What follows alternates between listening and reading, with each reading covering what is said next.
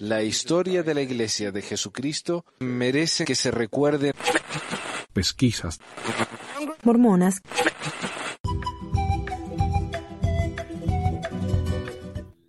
Bienvenidos al episodio 357 de Pesquisas Mormonas. Hoy es el 13 de agosto de 2023. Mi nombre es Manuel y hoy estoy solo, de nuevo, al menos el comienzo, a ver qué pasa.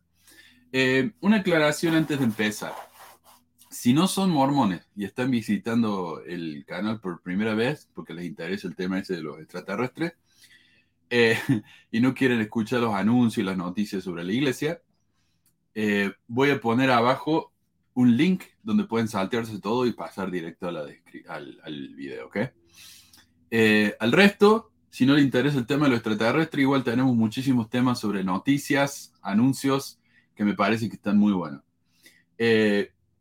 Y esto lo hago porque, mira, siento que hemos estado teniendo temas tan pesados, ¿no? Con el Sound of Freedom y con, eh, con lo de los asesinatos, eso de los valores y qué sé yo qué, que digo, hagamos algo un poco más, más liviano, eh, un poco más, qué sé yo, más tonto, que está más o menos relacionado con la iglesia, no muy relacionado, pero más o menos relacionado con la iglesia. Acá lo tenemos Coco.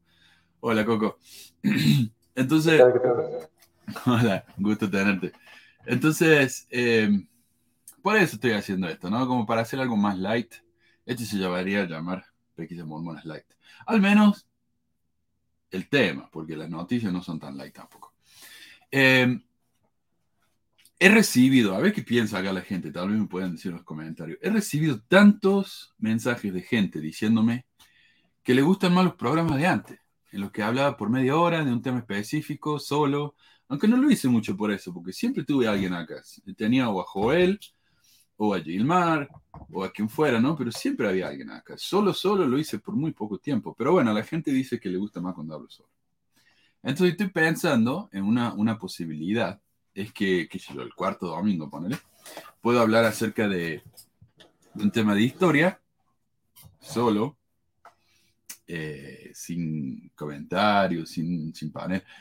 Y vemos, ¿no? Si funciona. Pero ustedes díganme si les parece o no. Eh, yo creo que el problema con este programa, o con cualquier programa, es que es muy aburrido hacer siempre lo mismo. O sea, no voy a andar haciendo lo mismo que hacía hace 12 años. me mato, ¿viste? Eh, pero la gente por ahí, viste, se siente cómodo con algo y quieren que sea así para siempre. Y para mí no, no me interesa eso, ¿viste? Pero bueno, veamos qué dice la gente. Si les interesa, puedo hacerlo eso un domingo al mes y por lo menos así, viste, todos tenemos algo que nos guste. ¿Qué más? Eh, mensajes. ¿Sabes que tengo un mensaje acá? A ver qué pasa.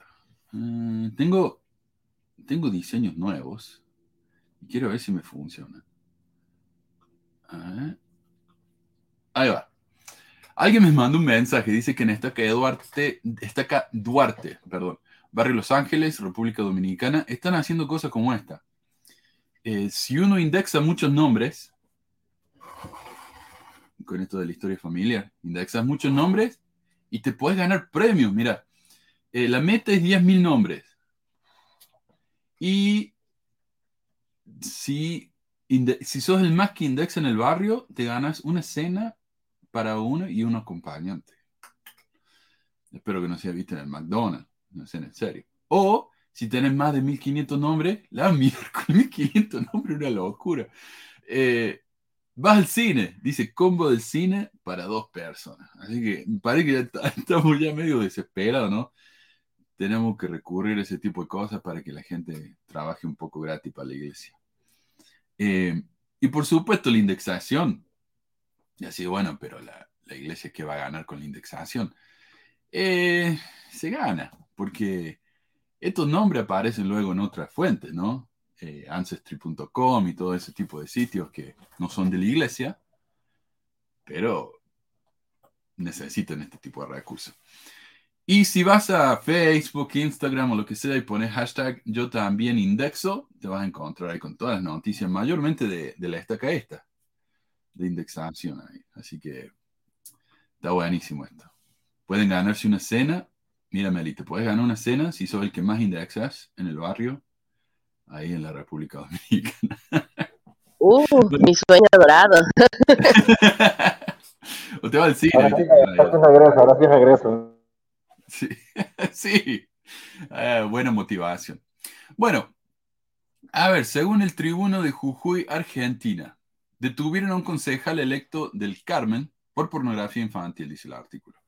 Ángel Orlando Jaramillo, quien se desempeña como empleado de la Municipalidad del Carmen y fue recientemente electo como concejal del departamento, ha sido arrestado bajo cargos alarmantes. Las acusaciones incluyen tenencia, producción y distribución de material pornográfico. Esto es lo más espantoso de todo, la parte de la producción. ¿Qué es esto, por Dios? Que involucra a menores de edad, así como corrupción de menores y promoción de la prostitución agravada en el caso de víctimas menores de 18 años en un esquema de concurso real. Por supuesto, el artículo no revela que el concejal este, eh, o cuál es la, religión del concejal este, y no hace falta. O sea, este es un problema, viste, de un político, una persona pública. Pero eh, me han mandado fotos de este hombre en su Facebook, y ahí lo tenemos, ¿no? El, ¿Cómo se llama? Orlando Jaramillo, iluminando el mundo por todas partes, mira. Eh, tremendo. Y yo sé, no son todos los mormones así, este tipo es especialmente eh, asqueroso, pero mira la foto, o sea, ¿qué, qué sé yo? Tratando de, ocultar algo, ¿viste? El cinismo, ¿no? De, estar haciendo algo así y, a la vez presumirse como un buen cristiano. Claro, claro. pantalla también, porque así esconde pues lo que está haciendo. Bueno, esta es una figura pública. Esta es la cara que él está dando en su Facebook al mundo. ¿no? Miren qué religioso que soy. Estoy iluminando el mundo. Qué asco. Pero tiene sentido. O si uno va a ser un criminal, obviamente va a tratar de mostrar una, una imagen eh, de súper cristiano y, y, qué sé yo, creyente, porque eso es algo bueno. Em, ah, tengo, mira, hice algo nuevo acá. A ver si lo puedo mostrar. Uh. Y tenemos, mira, acá eh, YouTube me acaba de, avisar que Ana me mandó un súper, un súper sticker. Muchísimas, muchísimas gracias, Ana. Gracias, hermanos. Besitos y abrazos. Gracias, gracias, gracias. Eh, otra cosa, la iglesia organiza reunión política religiosa en Perú. Esto me pareció muy interesante. La presidenta de la República, Dina Ercilia Boluarte Segarra, debería saber eso, perdón, participó la noche del 25 de julio en la ceremonia de oración interreligiosa, oramos por el Perú 2023, organizada por el Consejo Interreligioso del Perú, Religiones por la Paz. Este evento se, realizó perdón, en un centro de conferencias de la Iglesia de Jesucristo de los Santos los Últimos Días, en el distrito de San Isidro, en Lima. Lo tengo acá, a ver. Ok, este es del 2021, porque parece que desde entonces se está haciendo la cuestión esta. Dice, este evento se transmitió en vivo eh, y por señal abierta en la televisión nacional a partir de las 20 horas.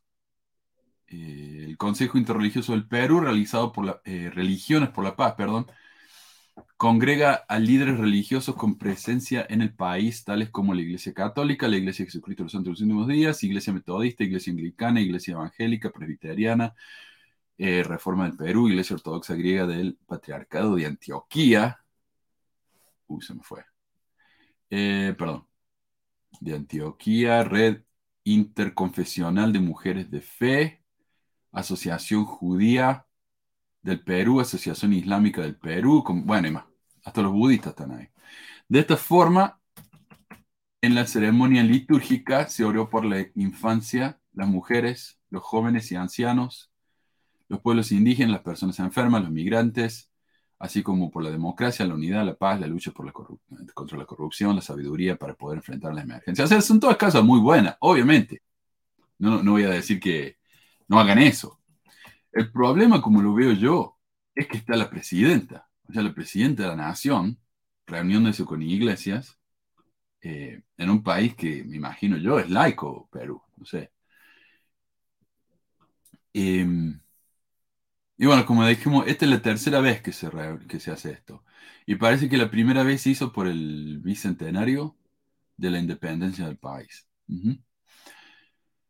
Y estas reuniones multife me resultan ¿no? muy simpáticas, o sea, me parecen inofensivas. Aunque me incomoda que los gobernantes, como digo, estén involucrados, lo que me imagino es que la iglesia mormona, la católica, o quien sea que haya organizado esto, se basaron en la reunión de desayuno de oración que se hace en Estados Unidos desde el 1953. No sé si ustedes, Coco Meli, alguna vez han escuchado de eso. Se llama el National Breakfast Prayer, como la, la reunión de desayuno. Eh, ¿No? Creo que supe de eso por Trump, por, por alguna situación ahí donde estuvo Trump. Creo que hay un, este, no sé si sea eso, si estoy equivocada, recuerdo en un documental o algo así, Ah, en sí. algún video haber visto algo así este, sobre él, pero no sé, no sé bien qué onda. Hay un No, yo documental. tampoco no sabía mucho de eso, no, no, no estaba, no- no estaba al tanto, pero no me sorprende Sí. tampoco por lo que dice Meli.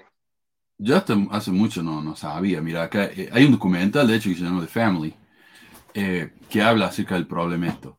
Y, y esta, esta reunión está organizada por un grupo religioso llamado The Fellowship, o la Hermandad, también conocida como la Familia, y fue sujeto ¿no? de este documental de Netflix, que muestra el, el inmenso poder político que tiene esta organización. Es una organización religiosa, pero tiene un poder tremendo, ¿no?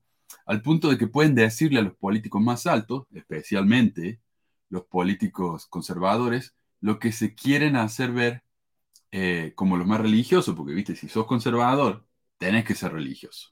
Tenés que hacerte ver como religioso. Incluso Trump, viste, como decías vos, se quiere hacer el religioso y, y- te duele los dientes ver eso. Es tan cringe porque el tipo no sabe nada de, de la Biblia ni de religión. Entonces él trata de inventar algo, viste, y le sale tan mal que da entre risa y, lástima.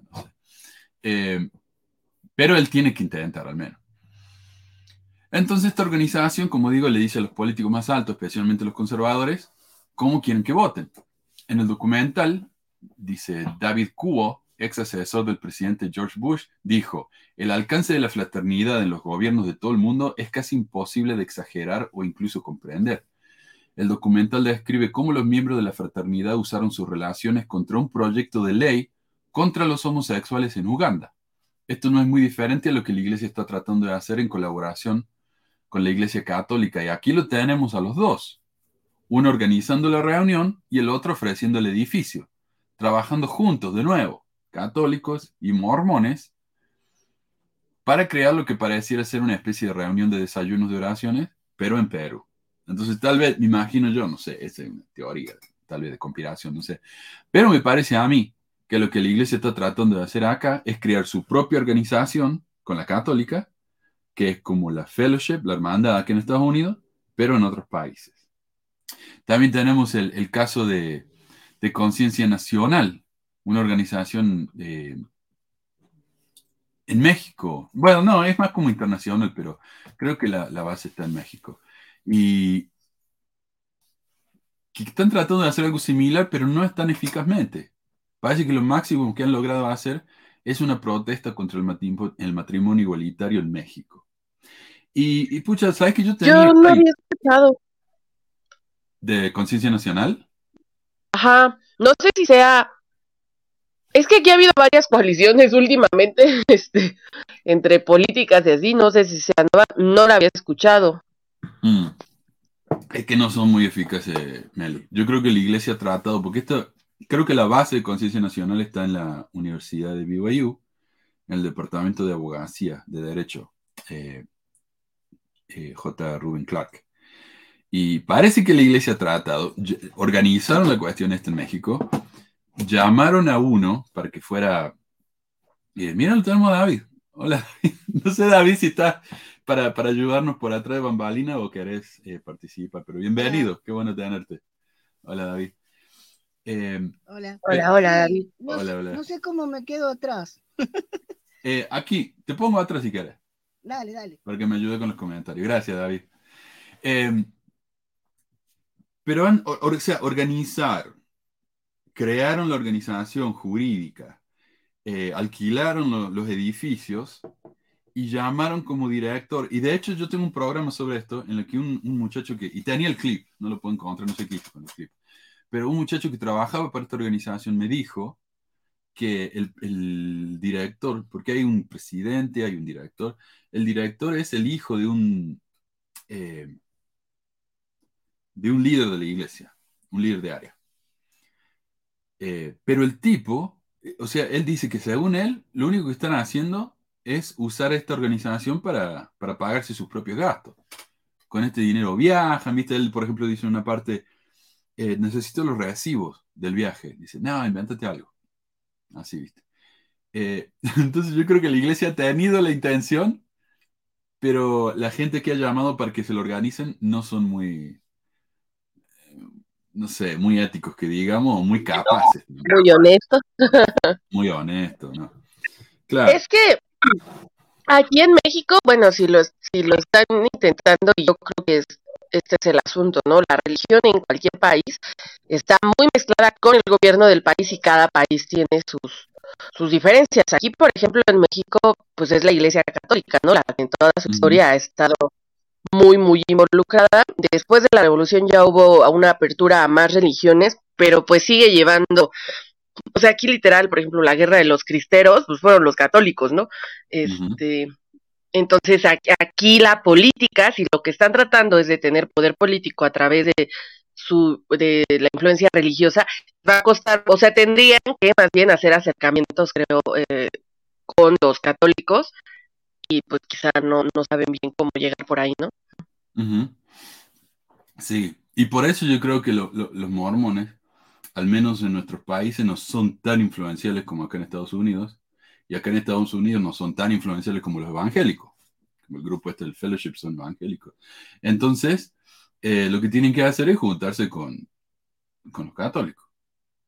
Entonces, aquí se ve también la necesidad de, aquí se ve la necesidad de los mormones de tener que ser aceptados. Ah, porque solos no han podido, o sea, tienen, tienen que hacer ese tipo de colecciones porque, como tú dices, no solos así no, son muy conocidos en otras partes. Sí, sí, y, y, y sabes que, oh, mira, justo me había preguntado David si necesitaba su ayuda. Sí, David, gracias. sí lo veo. Eh, pero la gente no sabe, realmente no sabe mucho. Y el tema del que vamos a hablar hoy, este de los extraterrestres, muestra la ignorancia que tiene la gente sobre la iglesia, ¿no? Eh, y, como no saben tanto, inventan, inventan estupideces, ¿viste? Eh, y terminan así. Así que no sé, a mí me parece que este es un intento por parte de la iglesia de tratar de tener más influencia. Me, me recuerda a un hermano que conocí en la misión, este, que estaba medio raro el hermano, pero decía, hermanas, es que eh, la, la, iglesia, los líderes nos dicen que votemos por el PAN. Este, según él digo, el PAN aquí es un partido conservador, ¿no? Es el partido que de hecho está muy metido este con los católicos, pero muy ahí sí para que veas está así fuertemente ligado, ¿no? Este, pero me acuerdo que el hermano decía eso y yo así de, ¿de dónde sacará esto? Esas cosas de este hermano ahí en Tepic. Quién sabe de dónde las sacaba, pero él lo repetía con mucha seguridad por todos lados. Sí, sí, no, incluso la iglesia tiene muchísimo cuidado con eso porque pueden perder, viste, su estatus de, de impuestos, de exempción de impuestos si, si dicen a la gente cómo votar. Acá dice... Y Dios no quiera que les hagan eso. Pero no pasa nada. Acá, los pastores hablan desde, la, desde, el púlpito, le dicen a la gente, eh, los demócratas son del diablo, voten por, los conservadores y nadie, nadie ha perdido, que yo sepa, nadie hasta ahora ha perdido, ¿viste? Eso, pero bueno, ellos al menos eh, tratan de, simular como que son así, ¿viste? Objetivos. Eh, mira lo que dicen acá, dice Leticia, a mí me gusta tu programa con invitados, no importa que sean largos, siempre son interesantes. Eh, Chincris dice, ¿y cuál es la postura del mormón sobre extraterrestres? Ah, eso lo voy a responder en un minuto, perdón. Me gusta más cuando hay gente, dice Edu, y qué bueno que se sumen panelistas, la comunidad crece. Adriana dice, a mí me gusta, me parece más dinámico con panelistas. Ana dice, me agrada cuando hay diferentes opiniones y experiencias. Y Ricardo dice, mano, este tipo de programa solo lo puedes hacer los domingos testimonio. Bueno, ahí cuando necesito más gente.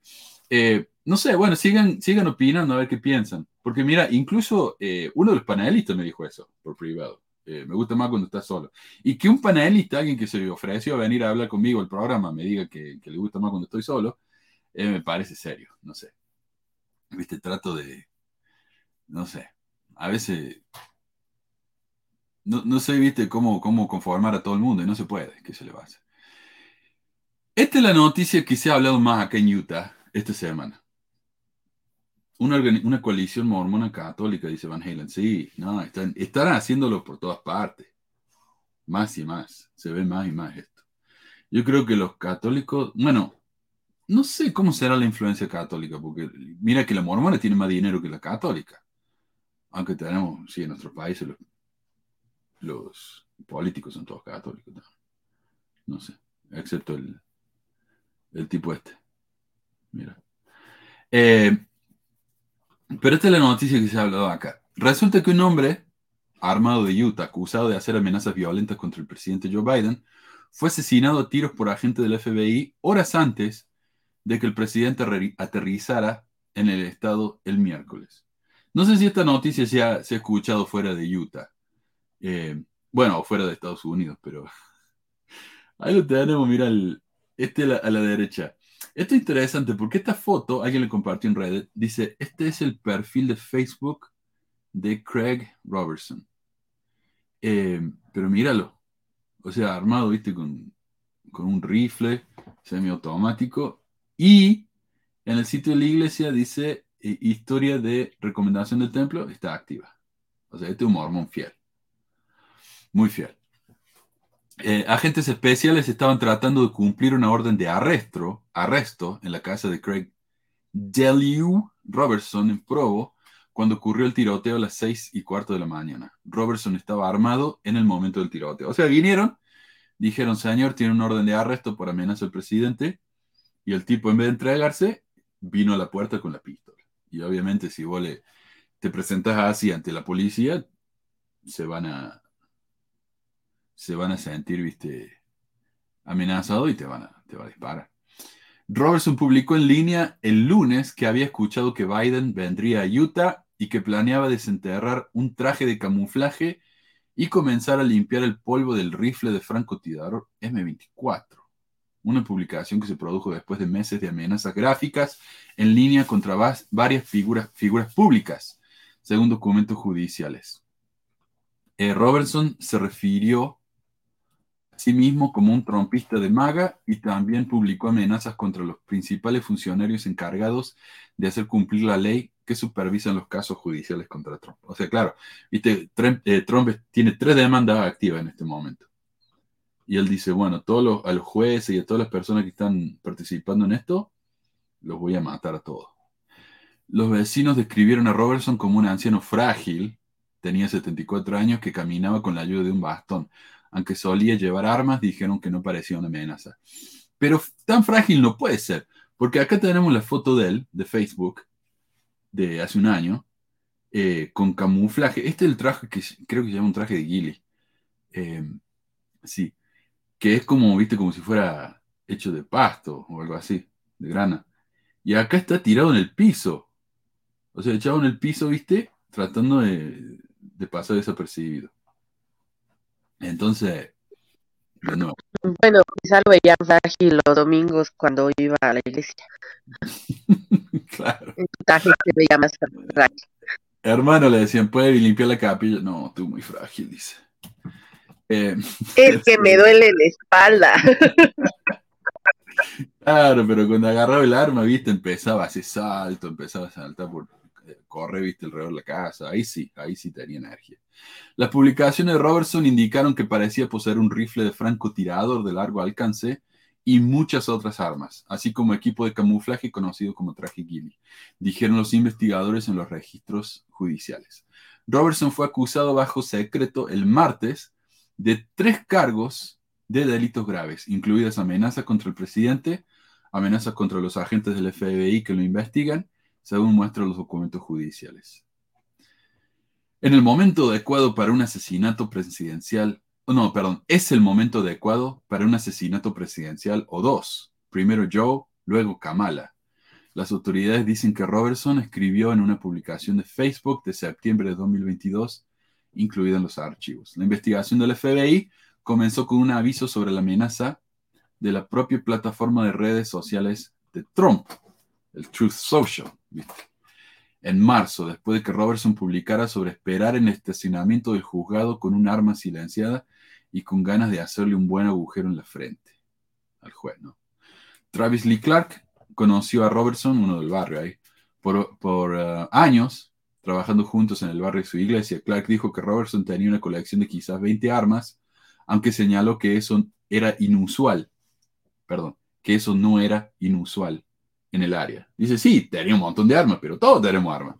Eh, de hecho, acá hay un dicho en Utah. Vos le preguntas a alguien cuántas armas tiene y te dicen, si sabes cuántas armas tenés, no tenés suficientes armas. O sea, tenés que perder cuenta, si no, no tenés suficiente. Robertson... Qué bonito, ¿eh? Que hace años que debajo de su cama tenía su, su escopeta y todo. Sí, Sí. Oye, Manu, cuando escucho estas cosas pienso que mmm, cuando hay rumores estos que de pronto salen en las noticias que he visto de que Estados Unidos, este, una vez vi uno, ¿no? Que decía que si ganaba Trump eh, o algo así, esta vez había como cierto riesgo hasta de un levantamiento civil. Y digo, no, qué peligroso, porque allá todo el mundo sí está súper armado. Bueno, ya lo que pasó en, la, en, el, en el Congreso, en, que vinieron, viste, todo, arma, hasta policía murieron ahí, en ese enfrentamiento. O sea, fue peligrosísimo. Robertson le dijo al FBI que su amenaza inicial era un sueño y exigió que solo regresaran si tenían una orden judicial. En una publicación de Facebook días después dijo, a mis amigos de la Oficina Federal de Idiotas, la FBI, sé que están leyendo esto y no tienen idea de lo cerca que estuvieron sus agentes de la erradicación violenta. En otra publicación sin fecha en las redes sociales citadas en el documento, Robertson escribió, Hola FBI, ¿sigues monitoreando mis redes sociales? comprobando que puedo tener un arma cargada a mano en caso de que vuelvas a pasar. O sea, cuando vengan a casa lo voy a recibir con un arma. Una publicación del 21 de julio descubierta por Site Intelligence Group que monitorea el extremismo en línea dijo, si realmente te dijera lo que me gustaría hacerle a Joe Biden, Facebook me censuraría y el FBI me haría otra visita. Después de todo eso, cuando el FBI volvió a la casa de Robertson, el tipo estaba armado, como digo, todos los dientes, ¿no? Y cuando un policía se ve amenazado, obviamente le van a disparar. Así que ahí se acabó la, carrera de Don Robertson en el Internet. La noticia en el Desert News hace ver a Robertson como un anciano, básicamente inválido. Así lo hace ver la iglesia, porque claro, este es un mormón. Un mormón con una y esto se dijo en la noticia de todo el país. Mormón hace, matado por el FBI por tratar de asesinar a Biden. Queda muy mal. Entonces, ¿qué hizo la iglesia? No se pueden deshacer del tipo, no se pueden lavar las manos. Entonces lo que hacen es tratar de hacerlo ver como, no, pero que si no era realmente una amenaza, el hombre era, era básicamente... No se puede lavar las manos, hay que lavarle la imagen. Claro, exactamente. Ancianito de 75 años, en silla de ruedas, casi no, no viene a limpiar la capilla.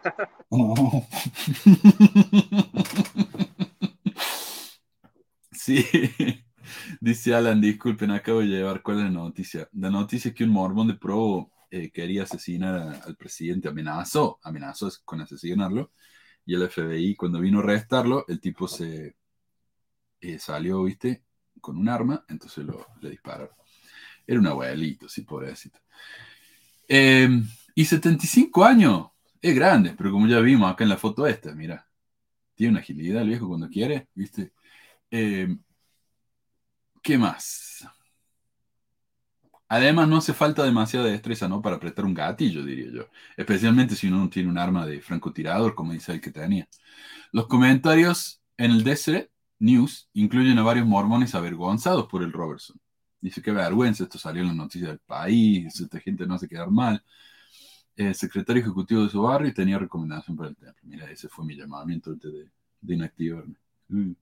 No, sí, el FBI iba a la casa de él, porque cuando vos haces una amenaza en el Internet, el FBI te va a amenazar. Y de hecho, acá en el Desert News dicen, ay, ¿por qué no lo fueron a ver a, Kathy Griffith? Kathy Griffith salió en, en, una revista, en la tapa de la revista, eh, con una cabeza de Trump sangrando, viste, obviamente falsa. Cuando ella eh, cuando se publicó esa foto, la carrera de la mujer básicamente se acabó. La cancelaron y el FBI le cayó a la casa. O sea, la pasó muy mal por hacer eso. Lo que fue un error, fue estúpido, ¿viste? No, es un chiste eso. Eh, lo querían atacar a bastones. Bien, Alex. Em, pero, por ejemplo, alguien dice, Desert eh, News incluye varios, eh, como digo, varios mormones avergonzados por el Robertson como este. Nunca he tenido a 50 agentes del FBI fuera de mi casa apuntando con armas y nunca los tendré. ¿Cómo puede estar tan seguro? Porque nunca he hecho una sola amenaza contra ningún funcionario electo, oficial de policía o agente del FBI. Este es un final trágico para este hombre, pero era tan evitable por él. O sea, él podría haberlo evitado. Si tan solo este hombre hubiera hecho caso al llamado del presidente Nelson de ser un pacificador. Ahí está, poneme de nuevo ese comentario. Dos veces el FBI fue y no entendía. Claro, los seguían visitando y él decía, ah, sí, porque él mismo lo dijo en Facebook. Si quiero decir lo que realmente le quiero hacer a Trump, me van a cancelar la cuenta y, y el FBI va a volver a mi casa. Pero decía, en cuanto vuelvan, acá los estoy esperando armados.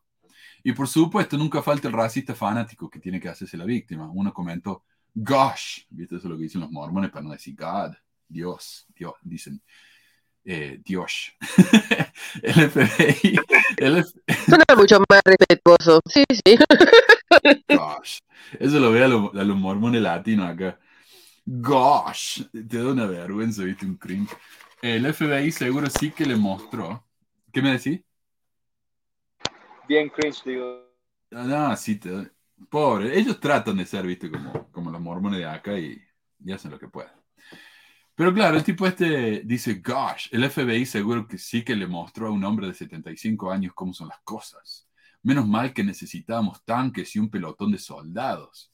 Por supuesto, el FBI no se encuentra en ninguna parte contra invasores armados de edad militar jóvenes y en forma que cruzan las fronteras de los Estados Unidos desde el sur.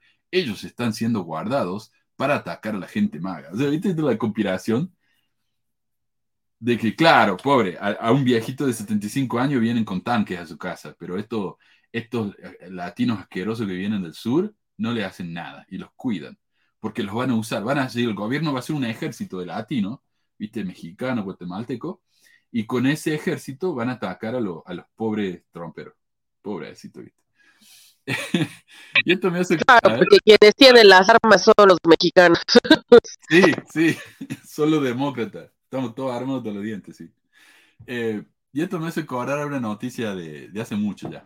Yo era nuevo en la iglesia y escucho en la tele a un hombre que, que hablaba del libro de Mormón, y José Smith.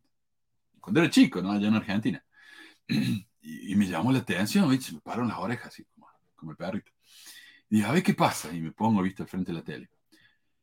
Resulta que el hombre que estaba hablando en la tele era el padre de un tal Ismael Edgardo Darío Albalá y ese hombre, Edgardo, Ismael, perdón, Ismael, había intentado matar a Raúl Alfonsín, el presidente de Argentina, que fue presidente del 83 al 89, después de, de los militares, ¿viste? Fue la primera elección democrática después de los militares. Ganó Alfonsín y el tipo este lo trató de matar.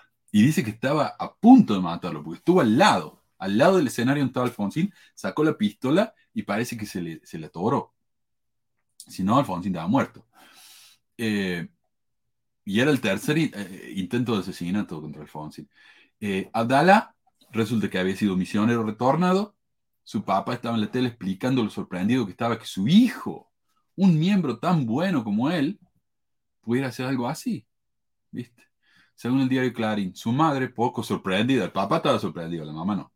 Su madre, poco sorprendida, le decía a Clarín, necesita cinco medicamentos para controlarse. Duerme de a rato, pero ahora de día ve va de la depresión a la agresividad.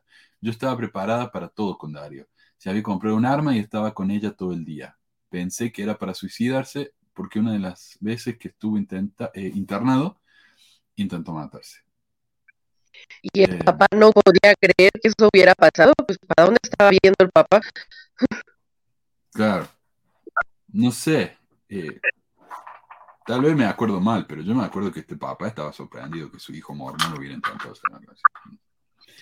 Sí, quizá tenía fe en que aunque tuviera una enfermedad mental, Dios lo iba a cuidar, ¿no? O algo así, qué sé yo. Su fe no le iba a llevar a hacer algo como esto. Delirio sistemático fue la concisa descripción que la psiquiatra que trataba Abdala le dio al juez Moreno. La causa se diluyó en la insanía mental y Abdala fue internado. Dos años después se quitó la vida. Eh, entonces ahí está. ¿Y te parece que estas cosas no ocurren en el norte nomás? Eh, dos mormones tratando de matar a dos presidentes. Así que, qué vergüenza. Pero mira, honestamente, nadie se salva. Porque a Hinckley también lo trataron de matar en el centro de conferencia. Y no creo que haya sido mormón activo. ¿A poco es Carmela? No, y no creo que haya sido un evangélico tampoco. Entonces seguro que era un ex mormón. A ver. O un ah, fundamentalista. Ajá. ¿No? Puede ser. Claro, el, como la expiación de sangre. A ver. Ahí se lo encuentro acá. Sí, eso nunca había Uh. escuchado, no sabía que también. No, acá lo que veo es que un tal Hinckley quiso matar a Reagan. Ah, Otro. Ah, claro, puse el presidente Hinckley salió el presidente Reagan. Ah, perdón, Hinckley. Pues después lo voy a, lo voy a encontrar. Sí, pero no llegaron muy lejos. O sea, alguien, alguien estaba en el centro de conferencia y sacó una pistola y. Ah. no. Bueno, a ver si alguien me, me, me ayuda, pero. Lo vieron, viste, como un gran milagro eso. Eso- eso. Bueno. que no lo mataron. pues, ¿No tiene guardaespaldas? Era de lejos. A, a Cristina la intentaron matar el año pasado. No, esto, esto, Adriana, de los intentos de asesinato presidente es muy, muy común. Ah, uno trató, eh, incluso saltó la reja de la Casa Blanca para ir a matarlo a Obama y lo agarraron enseguida. O sea, entre la reja y la Casa Blanca hay como una cuadra, ¿viste? O sea, el tipo no llegó ni a dos metros y lo, bajaron. Eh, pero los intentos de asesinato son muy, muy, muy comunes. Lo raro es que sea visto en Mormon. Eh, y Obama tuvo la mayor cantidad de amenazas de muerte en la historia. Eh, dice Alex. Quiero agradecerle a Alex, me está haciendo los gráficos para la página, los memes, así que eh, él hace todos los gráficos de, de los Infinity. Eh, no, de los, ¿cómo se llaman? Los eh, Fatality. Así que gracias, Alex. Dice, acá pasa en la iglesia. El- Sí, me gusta. Tienen al hombre tan ocupado que no saben ni lo que pasa con sus hijos. Aparte hay muchos que son irresponsables con su familia y la iglesia pasa a ser un pretexto más. No me sorprendería. Parece que lo perdimos. a- vuelve. Ok. Eh, y esta es una noticia triste. Eh, más triste que la. ¿no? Eh, una oyente me escribió esta mañana para contarme que los reportes muestran que en Estados Unidos, Estados Unidos tuvo más suicidios en el 2021 que en ningún otro momento de su historia. O sea, tenemos el récord de suicidios este año. Uh, a ver, no me gusta, perdón. Eh, récord de suicidios. en- Bueno, 49.500 suicidios, dice, en un solo año. El principal método de suicidio, por supuesto, esto siendo Estados Unidos, eh, fueron las armas. Armas de fuego. Eh, che, no me gusta esto. A ver, voy, a cambiar, perdón. Perdón que estoy acá en el, en el medio de- del programa haciendo esto, pero no me gustó cómo quedó. Ah, ahí va. Eh, el reporte, eh, no, no hay reporte de cuántos suicidios hay por estado, ¿no? O sea, digo, ¿qué, relevancia esto tiene con el, con el tema del programa? Bueno, no hay, no hay un, un reporte nuevo de cuánta gente murió por estado. Pero el reporte más nuevo es del 2021. Y, y dice que Utah, bueno, Utah parece estar consistentemente del medio de la lista de todos los estados con más suicidios, del medio para arriba. Eh, y por supuesto hay muchísimas causas por las que una persona se suicida, ¿no? No, no vamos a decir simplemente la iglesia, obviamente que no. Pero lo que sí tendría sentido que la iglesia, que dice traer más felicidad en el mundo, prevendría a la gente de acciones drásticas como esta, o al menos tendría más recursos para ayudar a esta gente. Pero no los hay. Eh, ¿Cuántos casos sabemos de gente que cuando va al obispo y dice que tiene una depresión tremenda, le dicen que ore o que lea las escrituras? No, no le ayudan. Un reporte de Axios muestra que la salud mental de los uteños también está empeorando cada vez más. Ah, perdón, pero antes de eso, eh, cuando uno rompe, viste, eh, divide los suicidios, no solamente por estado, sino por edad y por género, los hombres se suicidan mucho más que las mujeres, y yo creo, tal vez estoy equivocado, pero me parece a mí que es porque las mujeres están mucho más dispuestas a reconocer que tienen un problema mental, mientras que los hombres le da vergüenza. No es una debilidad y ellos tienen que ser, viste, oh, fuerte. Te ponen a echar disparos, pero hacia afuera, ¿no? Y por eso yo escuché, no sé si es cierto, que los hombres se mueren más jóvenes que las mujeres, porque los hombres se guardan todo y al final terminan, viste, con 10.000 enfermedades. Eh, lo cual puede ser. Pero yo creo que los jóvenes tenemos esta idea de que los, eh, se está mostrando que los jóvenes tienen mucho más, eh, ¿cómo se diría? Están mucho más eh, dispuestos a reconocer problemas mentales que las generaciones anteriores. Entonces, y sin embargo, la mayor cantidad de suicidios se da entre adolescentes. De hecho, en el 2020, que es el reporte más nuevo que tenemos, que se dio el 2021, los estados con más suicidios de adolescentes son, número uno, Idaho. Número tres, número tres, tres, Utah. Entonces, eh, de nuevo, ¿qué pasa? Tal vez los jóvenes en Utah no están recibiendo el apoyo que necesitan de sus padres, porque los padres no tienen los recursos. Además que, si tengo entendido, la, la iglesia continúa, por ejemplo, cuando, cuando un joven o alguien tiene, tiene, va con su obispo y dice, tengo estos problemas, no tengo, necesito, necesito un psicólogo, y la iglesia lo manda a un psicólogo de la iglesia. Eso todavía sigue pasando, según tengo entendido. Entonces, cuando ellos van a recibir terapia, ya, digamos que terapia por, ah, no sé, porque son transgénero o algo así, y no, sé, no sé realmente lo que pasaría dentro de, la oficina del, psicólogo, pero me imagino que si es alguien de la iglesia o que si está recomendado por la iglesia, que hay cosas que ellos no pueden decirle a los jóvenes, aunque sea normal y, de ayuda para ellos. Claro. Eh, leí un reporte en el que decía, es muy importante que los psicólogos se saquen el, como el sombrero de su religión y hablen de una manera objetiva. O sea, yo, honestamente, yo estoy hablando con una terapeuta que no tengo ni idea cuál es su religión, cuál es su, visión política, nada, porque es completamente irrelevante al tratamiento. Y sería inapropiado para ella decirme a mí lo que debería creer, ¿no? Entonces, eso sería un, un psicólogo responsable. Pero tuvimos un programa, no sé, hace como un año, tiene que haber sido hace como un año, porque yo estaba en esta casa ya, en el que hablamos acerca del problema de los psicólogos mormones y cómo la iglesia, cuando te decide pagar un psicólogo, tiene que ser un psicólogo de la iglesia. ¿Viste? Y eso, y eso es un problema de... Eh, no, y qué es lo que te recomiendan, ¿no? Este, si vas a ir a un psicólogo, que sea, este, yo cuando regresé de la misión y dije, ay, voy a estudiar psicología, me acuerdo que, bueno, primero primero, primero, antes de irme a la misión, alguna vez cuando yo comenté que quería estudiar psicología, un misionero fue así de, ay, no, hermana, porque esas carreras luego alejan de Dios, ¿no? Este, mm. y ya cuando regresé de la misión dije estudiar, recuerdo que sí, había varios, o sea, sí, así como, así ah, para que tú veas como a la gente de aquí, ¿no? Que necesita ayuda porque pues ves que se necesita enviar con, o sea, así como es bueno que haya alguien dentro de la iglesia que, que te mande, ¿no? O sea, como si esto fuera algún tipo de este, ventaja. Y sí lo ven así. Sí, sí. y de hecho... Va en contra del código ético, ¿verdad? Pero sí lo ven así. Exactamente. Imagínate vos que fuera un doctor, porque se te quebró la pierna y te dice, bueno, hermano, tiene que orar y, leer el libro de Mormon. O sea, así tratamos a la salud mental en la iglesia. Y yo no creo que los de arriba lo hagan, pero los obispos, que son gente sin ningún tipo de, de, entrenamiento ni nada, dicen lo que pueden, ¿viste? Y ¿qué le va a hacer?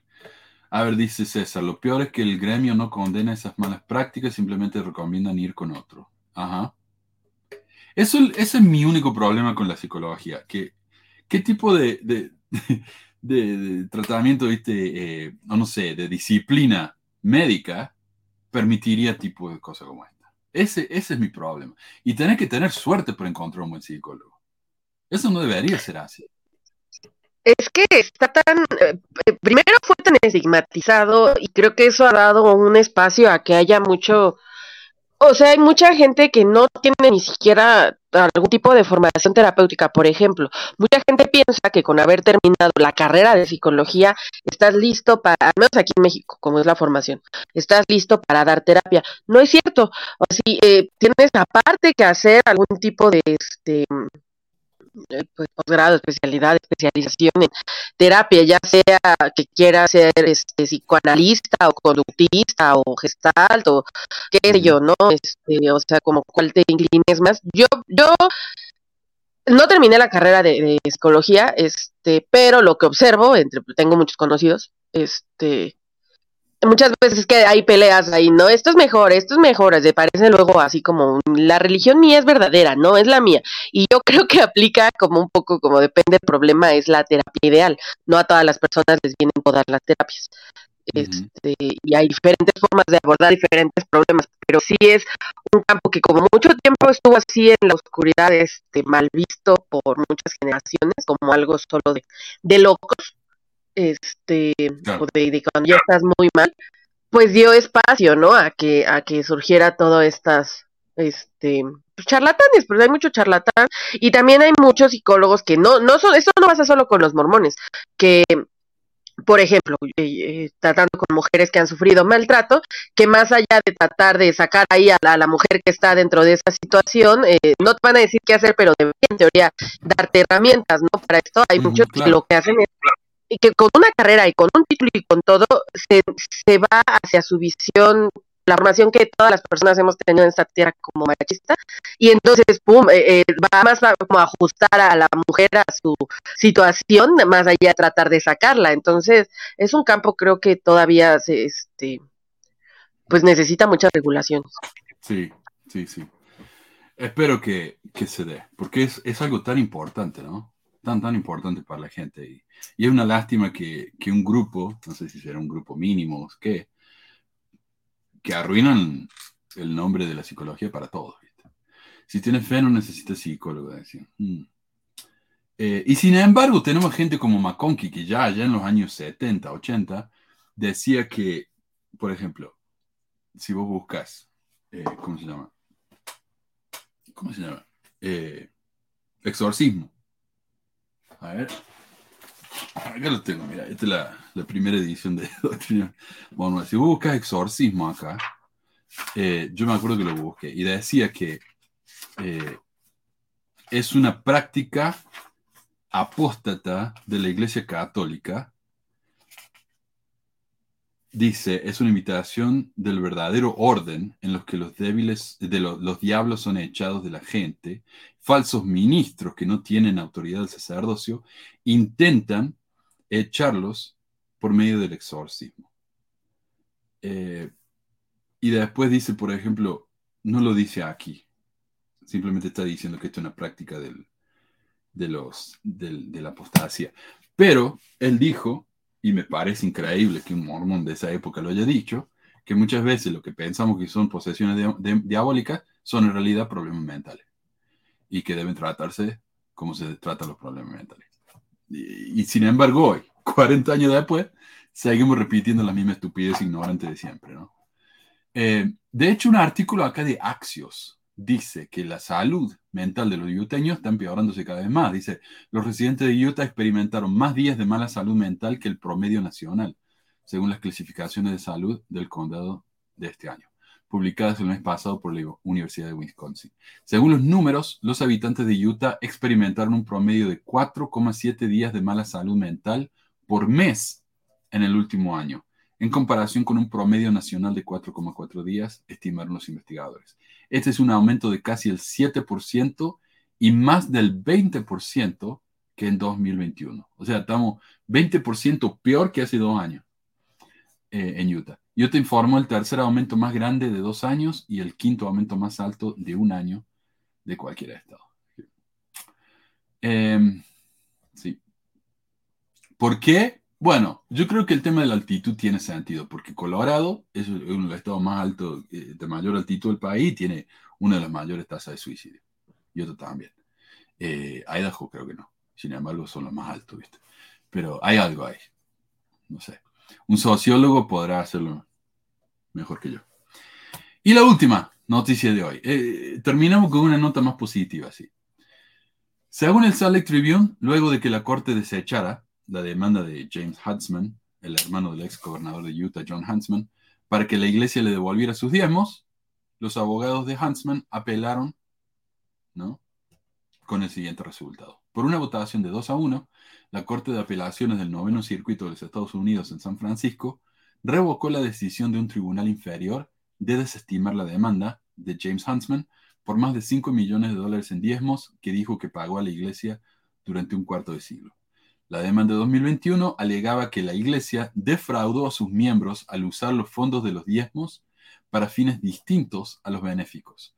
La demanda de Huntsman repitió las acusaciones de otros de que la Iglesia usó 1.4 mil millones de dólares en fondos de diezmos para ayudar a pagar el City Creek Center en el centro de Salt Lake City y 594 millones de dólares en fondos de diezmos para ayudar a Beneficial Financial Group durante la crisis financiera de 2008.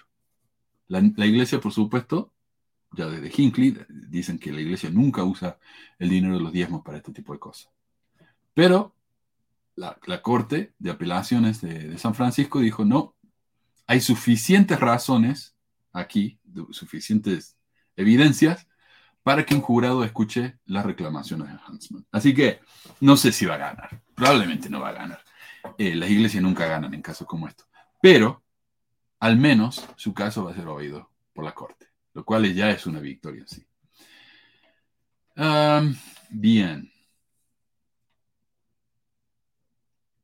Edgar Said, Fernando. ¿Qué pasa con Edgar? Un día me gustaría pasar en vivo, tengo mucho que contar. Sí, mándame un WhatsApp, Edgar. Y los que quieran también, ¿eh? Mándenme un WhatsApp. Eh, bueno, pasemos entonces al, tema del día de hoy. Y quiero aclarar una cosa. Empezar. Esto no es un tema mormón. Esto es un tema de extraterrestre que tiene cierto vínculo con la iglesia mormona. La iglesia mormona no es la que se vinculó con esto. La gente vinculó esto con la iglesia mormona. Eh, y como digo, después de tratar tantos temas tan serios, ¿viste? tan deprimentes, me parece que está bueno hablar de algo un poco más ligero, ¿viste? más light. Eh, porque esta es una, una conspiración loquísima que yo nunca había oído, pero parece que entre los ufólogos esto es, es grande. Es una, una eh, historia muy popular. Y estuvo difícil de investigar esto porque no hay una creencia, eh, digamos, organizada sobre este tema, sino que es como que salió un tipo hablando de esto y luego el mundo entero empezó a sacar sus propias conclusiones. Hay 10.000 teorías sobre esto. Eh, y, esto se llama eh, la teoría de la isla Friendship. El WhatsApp de mano. Ah, ¿cuál es el WhatsApp de mano? Ahí ponele el. Ahí te pongo acá abajo el, el cosa. Ahí está. Ahí está toda la información del programa, mi WhatsApp, todo. Eh, y para, para, como para darle un resumen, vamos a leer lo que dice el diario Clarín sobre esto. Eh, lo voy a mostrar en pantalla para que podamos leer entre todos. Mm. No. Ahí está. No sé si se ve bien. El mito de la misteriosa isla chilena que estaría poblada por seres superiores, dice. Eh, yo sé que el audio no está muy bueno en este momento, pero ¿me, podrían ayudar? Tal vez Coco podría leer el primer párrafo. Sí, sí, sí, a ver, dice, la gente siempre tiene fantasías con civilizaciones, civilizaciones avanzadas o seres de otro planeta. Hace muchos años, en Aysén, al sur de Chile, comenzó el mito que existe una isla de la, de la poco se, o que existe una isla de la que poco se conoce. De la que poco, sí, ahí le erraron, sí. Ah, según testigos, sus pobladores no son personas comunes, al parecer el lugar es habitado por seres superiores, tanto en tecnología como en medicina. Uh, déjame hacerlo más grande. Luego más grande, sí. Eh, como en medicina, así es. Eh, vamos a hablar más de eso. Eso viene después, ¿no? De como que se fue armando esta, esta teoría. Eh, a ver, Meli, ¿te anima a leer el segundo? No sé si lo ves ahí en el, en el teléfono. Ay, mira, déjame pongo mis lentes. Si no, si no está bien. No, sí veo. Este, a ver, dice, el aparente primer contacto que tuvieron los habitantes de esta misteriosa isla ocurrió a mediados de la década del 80 por medio de una comunicación por radio, pero la conexión más impresionante con los isleños la tuvo Ernesto de la Fuente, que según sus propias palabras fue invitado a la isla por estos seres y sanaron la enfermedad terminal que estaba padeciendo. Lo raro es que tiene este lo raro que tiene este sitio es que apareció y desapareció de las imágenes satelitales sin dejar rastros. ¿Será habitada por extraterrestres? apareció y desapareció de las imágenes satelitales. En realidad nunca apareció ninguna imagen satelital, pero bueno, ellos dicen eso, ¿no? Eh, hoy por hoy, mira. El primer contacto, la primera vez que se dio una conexión entre humanos y los seres que habitan la isla Friendship, que en Chile, o sea, en, en Chile se pronuncia diferente la SH. La SH en Chile es la ch y la CH es sh. Entonces, en Chile se dice friendship. Y estaba medio difícil porque en el, en el documental que vi, vi, mira, escuché tres podcasts y dos documentales sobre este tema. Y mostraban a uno, viste, que llamaba por radio lo del friendship, decía, Frenchy, Frenchy, Frenchy. ¿Qué están diciendo? Me costó, me costó un, un, tiempo darme cuenta que estaban diciendo friendship. Eh, pero bueno, la primera vez que se dio una conexión entre humanos y los seres que habitan la isla Friendship fue en 1985, cuando Octavio Ruiz, un radioaficionado, fue contactado por una voz que se presentó como Miguel. No fue el único interlocutor, el nombre también habló con, el hombre también habló, eh, habló también, perdón, un tal Rafael y una Ariel. Eran, eran las tortugas ninja enteras, ¿viste? Estaba Rafael, Ariel, eh, Donatello no. Octavio, la primera persona que se comunicó con la isla, aseguró que las voces en la radio tenían un acento gringo por su manera de expresarse y el amplio conocimiento que demostraron tener en cuanto en cualquier materia que se tratara, tratase durante las charlas. Octavio todo el tiempo pensó que se trataba de gente religiosa, quizás mormones, pero jamás consideró la posibilidad de que fueran extraterrestres. Ok. ¿Me lees este, Omar?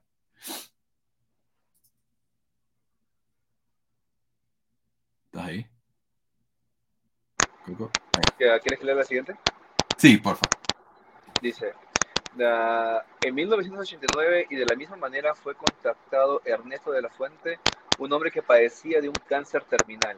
Según su propio testimonio en diversas entrevistas, fue invitado por los seres que viven en ese, en ese sitio a conocer la isla, la isla, en donde su enfermedad fue sanada. No obstante, el hombre jamás fue capaz de revelar la ubicación de la isla. Cuando intentó volver por los medios o por sus medios, no la pudo encontrar. Ok. Entonces, el primero que se comunica con, con los, con los Friendship es Octavio. ¿Ok? Es un radio aficionado.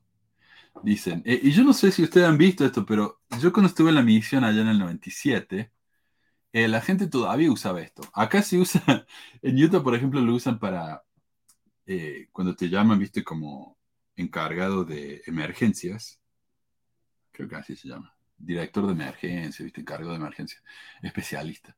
Eh, te tenés que entrenar en cosas como esta, viste. Si se, caen las torres de, se caen las torres de, celulares, por ejemplo, y no te puedes comunicar, entonces puedes usar una de estas radios, que en, inglés se llaman ham radio. Eh, y tienen una torre, tenés que tener una antena en tu casa, y las antenas más comunes eran las antenas de 11 metros. Entonces estos tipos se llamaban los 11 metristas. Eh, y con esa radio te podías comunicar alrededor del mundo. Con gente de todas partes, hasta Japón dice que se comunicaban. Eh, entonces primero Octavio se comunica por medio de su radio con esta gente. Ah, y yo lo que iba a decir, en, Chile yo conocí una señora, una señora, eh, que ella tenía su equipo de radio en su casa. Y ella estaba tan orgullosa. Fuimos un día y nos mostró, me dice, miren, miren, Eldre. Y se metió en la radio y decía, hola, eh", y tienen sus nombres códigos, viste, ellos, y se, comunican con gente. Que era una especie de, de chat, viste que cuando yo era, cuando volví a la misión, se crearon los grupos de chat en, en Yahoo y cosas así. Eh, ICR, creo que se llama IRC, que te metías y te, te organizabas por intereses. Por ejemplo, un chat de videojuegos, un chat de anime, no sé. Y ahí la gente hablaba y conversaba, ¿viste? Y se hacían amistades. Esto era lo mismo, pero eh, por radio, ham radio. Entonces ellos tenían su frecuencia. Decían, bueno, vamos a juntarnos en la frecuencia de 1280. Y iban todas las 1280 y hablaban, ¿viste? Y armaban su grupo. Eh, segundo, luego de Octavio, aparece este Ernesto, Ernesto de la Fuente. Y él dice que fue el, la única persona que logró ir a la isla. Y no solamente fue a la isla, sino que lo sanaron del cáncer. Acá está el Ernesto en la derecha. Eh, y dice, de la fuente dijo haber sido sanado el cáncer por los habitantes de esta isla. Tenía algo extraño. Todos eran del mismo tipo. Sus expresiones en la cara te irradiaban paz. Contó en una entrevista para la televisión de Chile.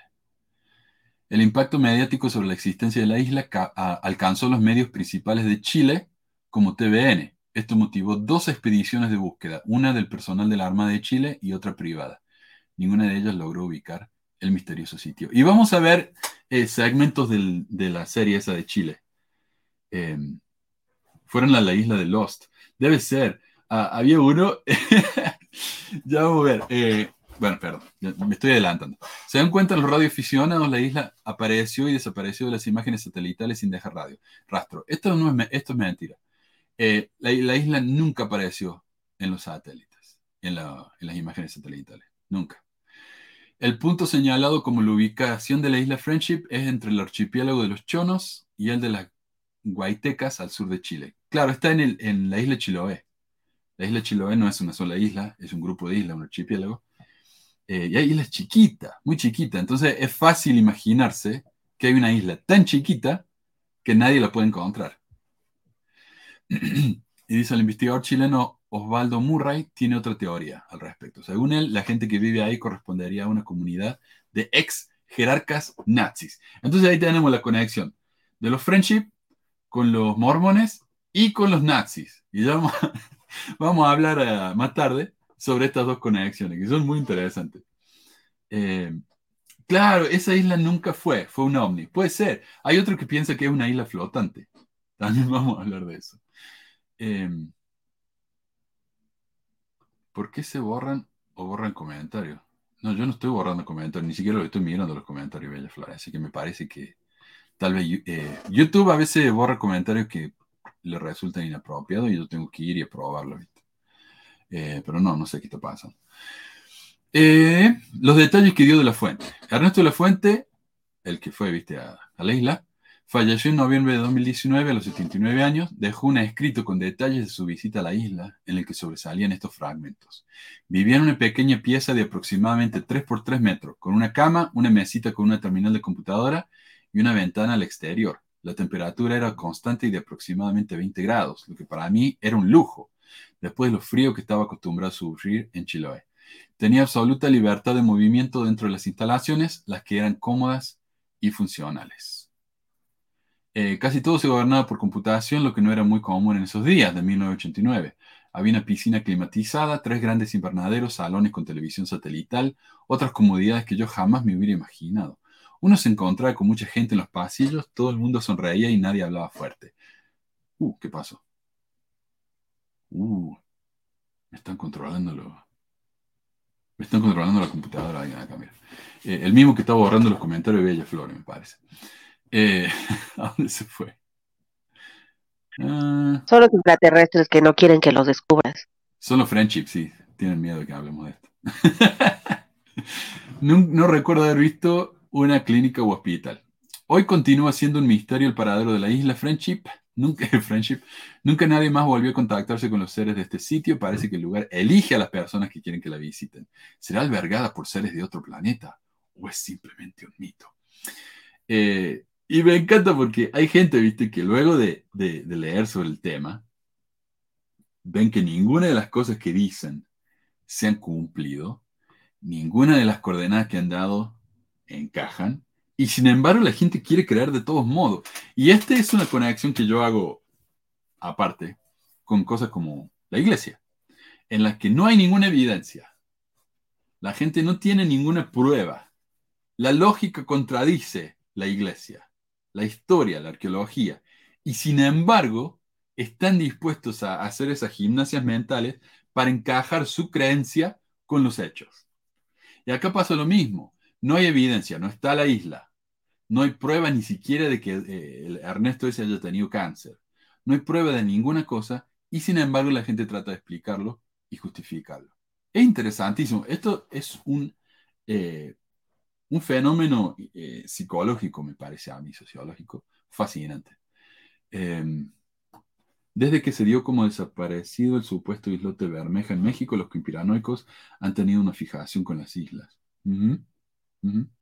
Eh, uno que escuché yo es que, acá está, mm, uno de los podcasts decía que tal vez la isla había desaparecido porque era la misma isla del rey Arturo, la isla Balón, y, y que el Atlantis, porque el Atlantis no está. Entonces, ¿dónde está el Atlantis? Bueno, debe haber sido una de esas islas. Y se movía, como flotante, se mueve por todo el mundo. Cuando está en Inglaterra piensan que es Avalon. Cuando está en Grecia piensan que es Atlantis. Cuando está en Chile piensan que es la isla Friendship. Entonces, e, ese tipo de, ¿viste? de justificación mental es tan, tan gracioso para mí, pero tan interesante, ¿no? Tan fascinante. Eh, bueno, tenemos tres fuentes principales de la información para Isla Friendship el blog con los artículos originales del hombre este, Ernesto de la Fuente, una, un blog que se llama isla-friendship.blogspot.com, son todos blogs de blogs para esto, ¿viste? Y los dos programas de la serie OVNI de la televisión chilena. Eh, entre esos tres podemos armar una narrativa. Eh, en mi opinión, lo bueno de esta, o sea, las teorías, para mí esto es fascinante porque a mí me encantan las teorías de conspiración. No me gusta cuando la gente las comparte como si fueran verdad, eso me, me ofende. Pero me encanta aprender sobre este tipo de cosas porque me parece tan... Es como una mitología, ¿no? Una mitología moderna. Eh, y la mitología siempre me fascina. Pero al menos, esto es una teoría de conspiración relativamente inofensiva. O sea, no creo que nadie haya muerto eh, culpa de esta, de esta teoría, nadie se ha convertido en fanático racista, ¿no?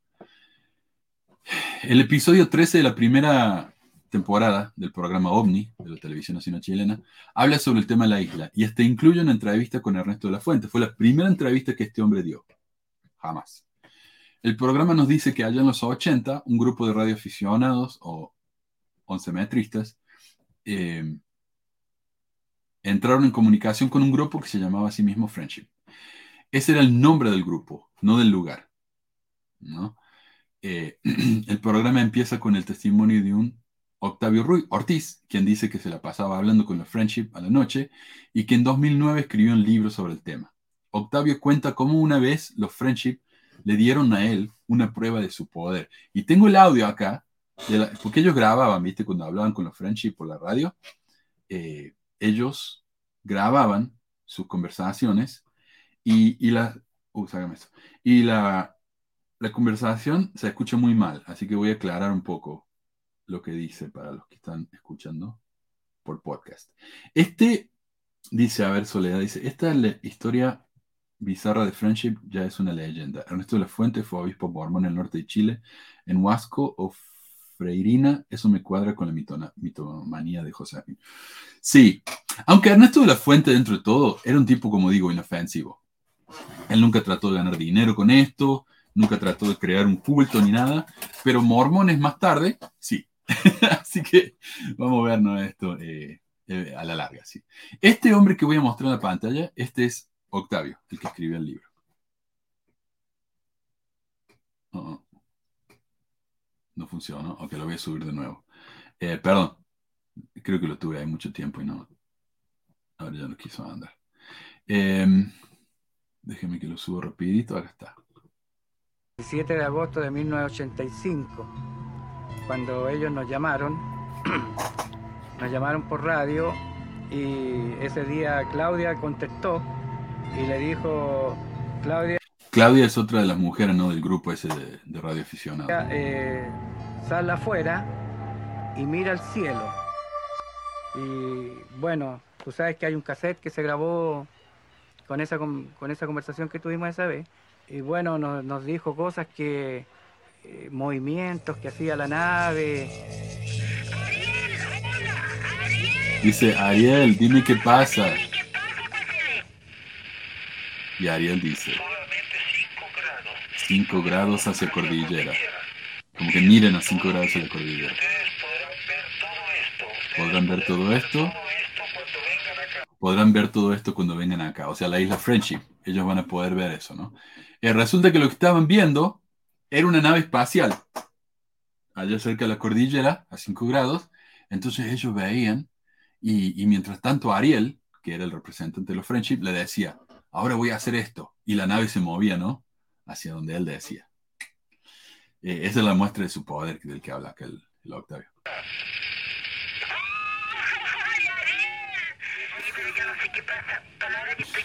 Dice, no sé qué pasa, estoy tiritando entero. Esta vez fue una confusión total, realmente fue un nerviosismo tremendo.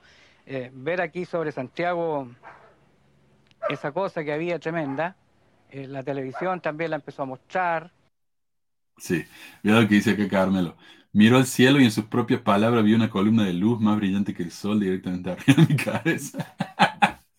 sí, sí, sí. Entonces, de nuevo, estaban ellos mostrando su poder, controlando a los ovnis directamente, ¿no? Que supuestamente el ovni sería de ellos.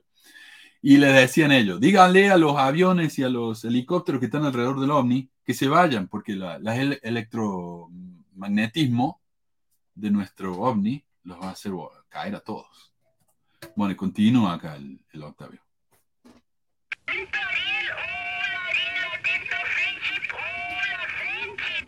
En otra oportunidad también me dijo, estábamos hablando de eso a la una y media de la mañana, y me dice, no vamos a poder seguir conversando porque los militares están grabando nuestra conversación.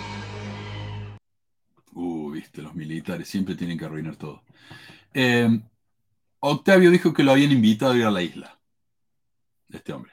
Pero él tenía aprehensión, ¿viste? tenía miedo, aunque no sabía bien por qué. Finalmente aceptó porque había oído que los Friendship podían curar enfermedades incurables. Pero el día que iba a partir, uno de los Friendship lo contactó para decirle que la nave Challenger, una nave espacial de, la NASA, que, que, ya había hecho varios, varios despegues, y este era un, viaje de rutina, ¿no? Como para probar los motores y eso, le dijo que el Challenger iba a explotar. Y dicho y hecho, en media hora, el Challenger explota y a Octavio le da un escalofrío y dice, ahora sí que no voy, ahora no. Esto me da mucho miedo. Entonces, el, programa entra Ernesto. Bueno, pero quiero aclarar de, Octavio. Yo digo que nadie hizo dinero con esto, pero Octavio se la pasa diciendo, cuando yo empecé a hablar con los, eh, Friendship, yo no creía en extraterrestres. Así que no, no, es que yo sea crédulo y por eso caí en esto. No, yo nunca creí en extraterrestres. Como la gente que dice, yo no soy mormón. Yo, yo los defiendo a ellos porque son gente buena, pero yo no soy mormón. Ok. Eh, pero lo mismo, entonces él, él escribió un libro y ese libro es muy popular entre los creyentes en este tipo de ufología. O sea que el tipo hizo dinero. Pero luego entra Ernesto. Ernesto, dicen, era uno de los primeros directores de programa de la televisión chilena. Y en los 80 se fue a vivir a una cabaña en Chiloé. No, no se explica por qué, ¿no? Eh, y allí se puso en contacto con los Friendship, tanto por radio como más tarde en persona. Incluso visitó la isla. Ernesto nunca había dado una entrevista y esta es su primera aparición en los medios desde el supuesto hecho. Y esta entrevista, este clip es un poquitito más largo, pero me parece realmente interesante porque aquí tenemos la voz de la propia persona hablando. Ahí viene. ¿Y cómo se llegó al tema que nos ocupa? Eh, lo curioso es que yo no supe que se trataba del tema que nos, que nos ocupa hasta que llevaba un año y medio, ahora digo, hablando con extraterrestres. Me vine a caer en la cuenta un año y medio después comenzó que yo, es decir, hablaba normalmente con un señor que se llamaba, se llama, supongo, Alberto.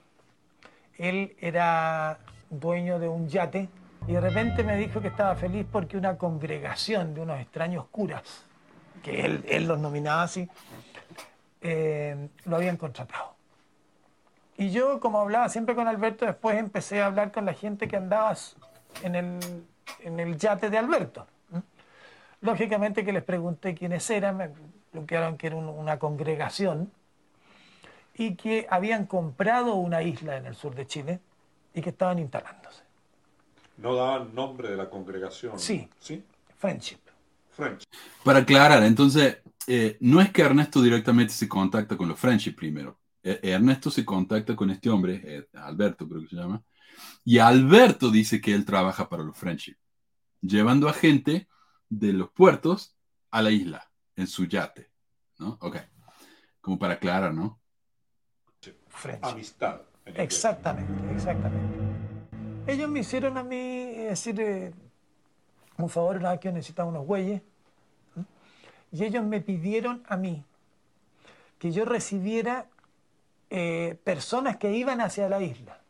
Entonces la labor mía era que yo los recibía eh, en un puerto, o sea, perdón, donde llegaban, Puerto Montt, etcétera, y se los entregaba a ellos en el yate. Ahí fue donde empecé a conocerlos personalmente. Tenían algo extraño. Eh, todos eran del mismo tipo. Y tenían algo que, no sé, pero es muy, es muy difícil de describir. Eh, una cierta expresión en los ojos, en la cara. Algo como que te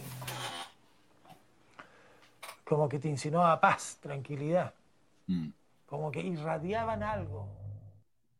Bueno, entonces eh, cuando los del programa escuchan esto, dicen, bueno, vamos a tomar una decisión, ¿no? Eh, lo que nos está diciendo acá Ernesto es bastante increíble, así que vamos, vamos a, hacer algo.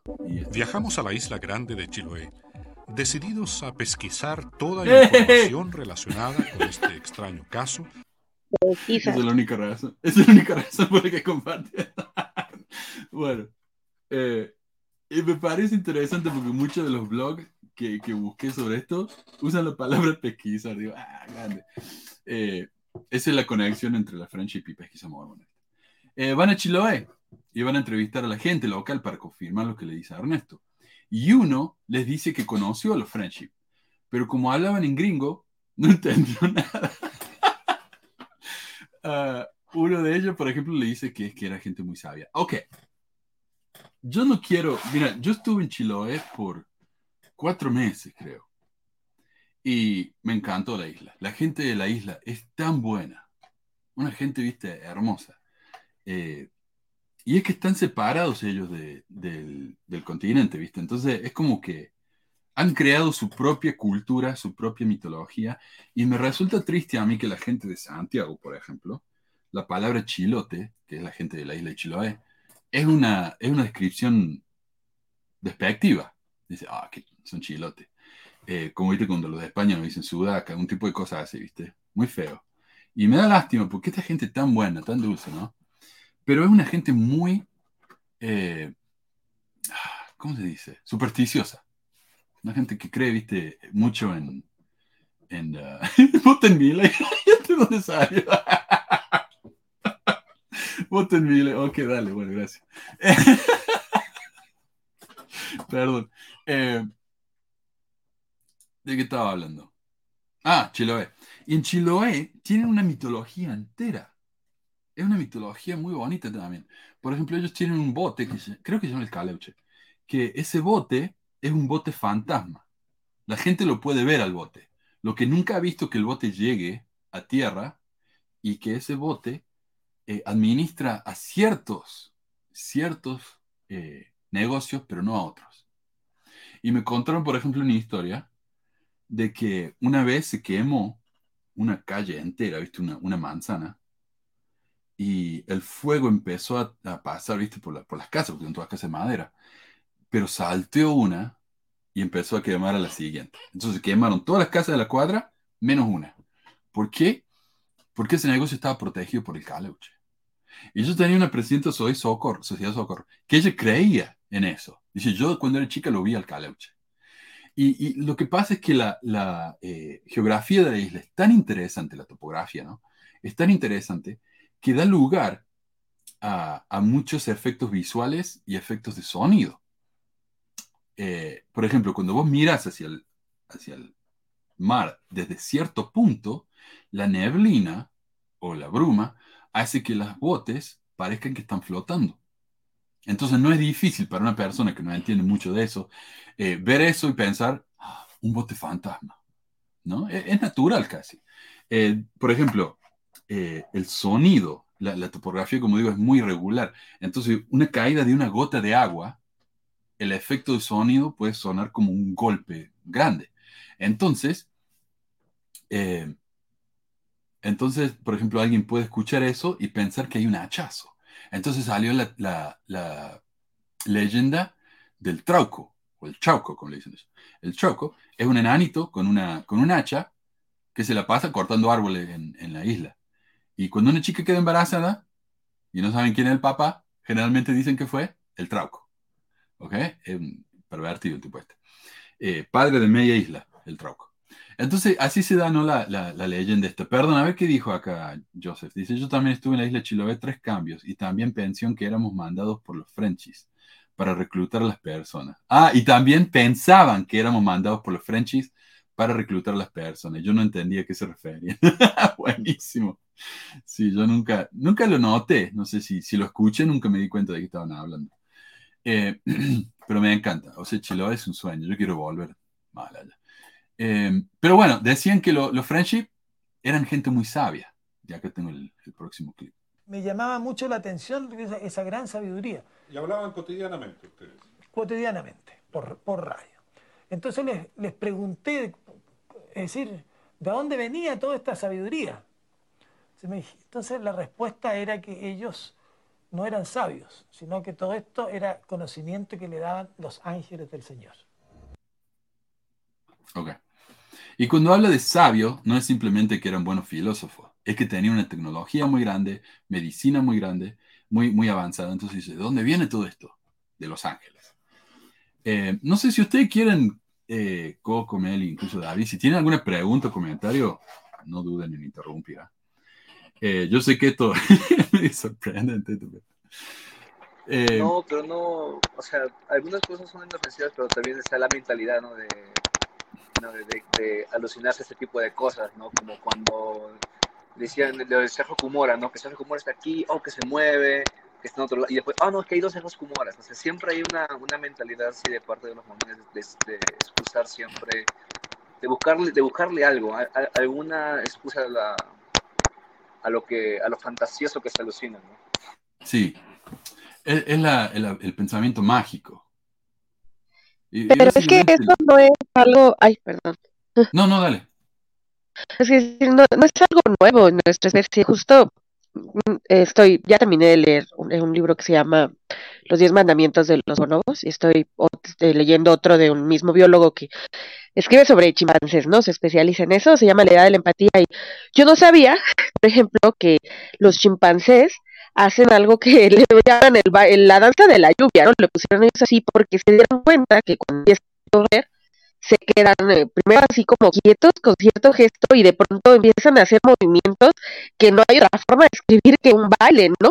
Este, no se sabe y está de si es una forma de pedir más lluvia o de que se quite o qué significará para los chimpancés que lo hacen, pero no es la única cosa que hacen, este, así como una especie, o sea, donde puedes ver que hay ya superstición en este cerebro que tenemos 5 millones de años de evolución que nos separan de ellos, pero, pero imagínense qué tan fuerte está implantado en nosotros eh, eh, el, desarrollo del pensamiento mágico, este, que claro, que, es lo que naturalmente el cerebro va, a jalar para buscar explicaciones. Qué, interesante eso, Meli. Estaría bueno eh, estudiar más de eso, porque realmente nunca lo había escuchado, me encanta esa idea. Sí, es que todo esto lo estoy estudiando porque estoy preparando un programa sobre pensamiento mágico, este, para hablar justo cómo, cómo salió y cómo se desarrolló. Buenísimo, buenísimo. Ah, me encanta. No, no veo la hora entonces. eh, repetirnos el nombre de tu programa, por favor. Sí, bueno, tengo dos. Uno, el que hago yo solita, se llama Licistrata, hablo porque soy libre. Y el otro que hago con mi amiga Tania, está en Estia. Se llama Estia, con H. Y en ese tenés un solo episodio todavía, ¿no? Porque yo estaba pero justo ahí va a ser donde va a salir este del pensamiento mágico. Lo estamos haciendo en conjunto, Tania es psicoanalista y yo pues soy una curiosa de la vida. Entonces, este, estamos preparando ahí algo sobre este tema justamente. Bien. Yo no sé por qué, lo quise poner en otro renglón, Alesia, pero me salió justo ahí pegado, así que sí, esos son los programas. Gracias. Em, en Chiloé aprenden que los pescadores, cuando van, a, eh, o sea, los del programa van a Chiloé a entrevistar gente, ¿no? No, suena entrecortado, Mónica, perdón. Eh, sí, sabemos ya. Eh, en Chiloé aprenden que los pescadores ven ovnis cuando van a entrevistar a la gente, ¿no? Todo el tiempo, al menos semanalmente, dice. Así que para ellos es muy cómodo. Otro dice que en el alta mar encontraron personas altas con el pelo muy rubio. En el alta mar, o sea, no sé. Esto me hace acordar, amigos, ahí que estaba yo en el sur de Chile, en, Punta Arena, lo más sur que hay en el continente, y estaba hablando con una señora que decía ella que estaba estudiando antropología o algo así, y que en sus estudios aprendió, perdón, que había una tribu indígena en el sur de Chile que eran altos y rubios. Obviamente, lo que demostraba que todavía quedaban nefitas. Lo cual no tiene sentido porque sabemos que los nefitas se murieron todos, o sea, esa es la historia, ¿verdad? y lo otro es que los nefitas eran, eran hebreos y los hebreos no son altos y rubios. así que, pero bueno, viste, de nuevo, ese es el deseo de creer. Eh, bueno, luego el programa, el programa UNI, va a la Armada. Van a la Armada a preguntar si alguna vez han registrado la presencia de la nave Mautilus, perdón, escribí Nautilus acá, pero es Mautilus 2. ¿Y qué es el Mautilus? El Mautilus es el, la nave del amigo de, Ernesto. Yo me eh, Alberto creo que se llama. Sí, es la nave de Alberto. Y esta es la nave que usan ellos para llevar a gente del puerto a la isla Friendship. Y ellos dicen, ¿tienen el registro de esa nave? Y no, no hay absolutamente ningún registro. Desde el punto de vista nuestro, esa nave no existe. Si alguna nave decide no registrar su presencia con la armada, le dice el, hombre este, lo pueden ver de todos modos con las patrullas, porque siempre hay lanchas, viste, patrullas constantes revisando la isla. Eh, al archipiélago. Fueron a varias oficinas de la Armada hasta que por fin encontraron a uno. un hombre. Un tal sargento segundo Jorge Kramp que dijo haber visto la embarcación y se acordaba del nombre, Mautilus II, y hasta dijo que había visto que la tripulación eran diferentes a los chilenos, altos, blancos y de ojos azules. O sea, fueron a un montón de, eh, estaciones ¿no? de, la Armada, del, perdón, del Mitilus, Mitilus, perdón, eh, de la Armada, a preguntar, ¿vieron el bote? No, ok. ¿Vieron el bote? No, hasta que encontraron a. Y como encontraron a uno, ya está, demostrado, ¿no? De que el, mitilus es verdadero. en, la en su parcela de Chena, Ernesto de la Fuente se ve con su nombre real en un programa paranormal. Y si fuera cierto. Sí. Bien. Eh, entonces ya está, ¿eh? Encontraron a uno que no tiene absolutamente ningún tipo de evidencia, no está en los registros ni en nada, pero un tipo dijo haberlo visto, entonces eso ya es evidencia. ¿Ves? Ernesto tiene razón. Convencidos con el testimonio del sargento, fueron a buscar la nave y la isla, pero antes nos cuentan de las propiedades casi mágicas de esta gente cuando sanan a Ernesto de una enfermedad bastante grave. Y veamos acá en sus propias palabras lo que dice. ¿Qué enfermedad tenías tú? Cáncer al pulmón, ¿verdad? Yo te conozco hace muchísimos años, eh, más de 30, y doy testimonio de que eres uno de los fumadores más empedernidos que yo haya conocido. Eras, porque ahora no. Ya. De manera que tuviste un cáncer al pulmón. Ya. ¿Y qué pasa ahí? Se me viene el mundo encima, porque. No sé, es la típica cosa que uno cree que jamás le puede ocurrir a uno. Pesaba 58 kilos. Entonces, verdaderamente me descontrolé. Me descontrolé y traté de volver a estos señores. Y finalmente, después me contacté con ellos y, y sané. ¿Y cómo sanaste? Me dijeron que ahora fuera. A la isla. A la isla. Ahí te embarcaste. Ahí me embarqué. En el mismo yate al cual ellos habían En el sido yate que se llamaba Mitilus II. Ya. Kemchi, Keyon, Keyon, Melín. Melín. Se- seguimos hacia el sur, ahí se Ya, a todo esto por aquí ya nos pilló la noche. Ya. Ahí eh, yo me dormí, como cualquier cristiano. Sí, sí, vea que dice David. Fumado ha todo el día, pero nunca pensó que le podía dar cáncer. Claro, me sorprendí. Fui al doctor, me dijo, tiene cáncer. Cáncer. Nunca me lo habría visto venir. Se me cayó el mundo, claro. Eh, y básicamente, lo que él dice es que le dieron una bendición de salud. Eh, bueno, él dice que para, para ir, ¿no? Porque lo llevan, porque está enfermo. Ellos saben que está enfermo, a pesar de que no les dijo, porque son muy sabios. Eh, lo llevan en el Mitilus 2 y pasan, dice, por uno, unos, viste, unas rocosas, y no sé qué, con mucha vegetación. Eh, pasan por, por ahí y... ¿Qué más? Perdón, me perdí. Uh, no sé ni dónde estoy. Eh, hay que pasar No por unos muros de roca enorme, perdón, con vegetación, y finalmente llegan al lugar. No sé si querías agregar algo. No sé, esto, esto, me hace, esto me hace acordar a, a una persona que vino a, a- según debatir contigo en un programa anterior y que dice que es como decir, un montón de gente murió de COVID, pero porque esta persona no murió de COVID ya es prueba irrefutable de que el sacerdocio y que Dios existe. Algo así, o sea, como na- nadie sabe de la isla, pero porque esta persona dijo, sí, yo, yo, yo fui, o sea, ya, ya es prueba irrefutable, o sea, es la misma lógica y no tiene sentido. Sí. Y de hecho lo que dice Carmelo acá, dice, ver el bote era algo así como ver las planchas de, de Joe. Nadie las vio. Nadie, absolutamente nadie. No hay prueba, no están las planchas, se las llevó el ángel. A pesar de que la- la- los papiros y, los rollos de la Biblia todavía existen. ¿Por qué Dios no va a permitir que exista el, el libro de Mormón, las planchas? No hay, no hay absolutamente nada. Pero 15 personas lo vieron, todos parientes eran los 15, así que ahí está, ¿ves? Ya hay prueba.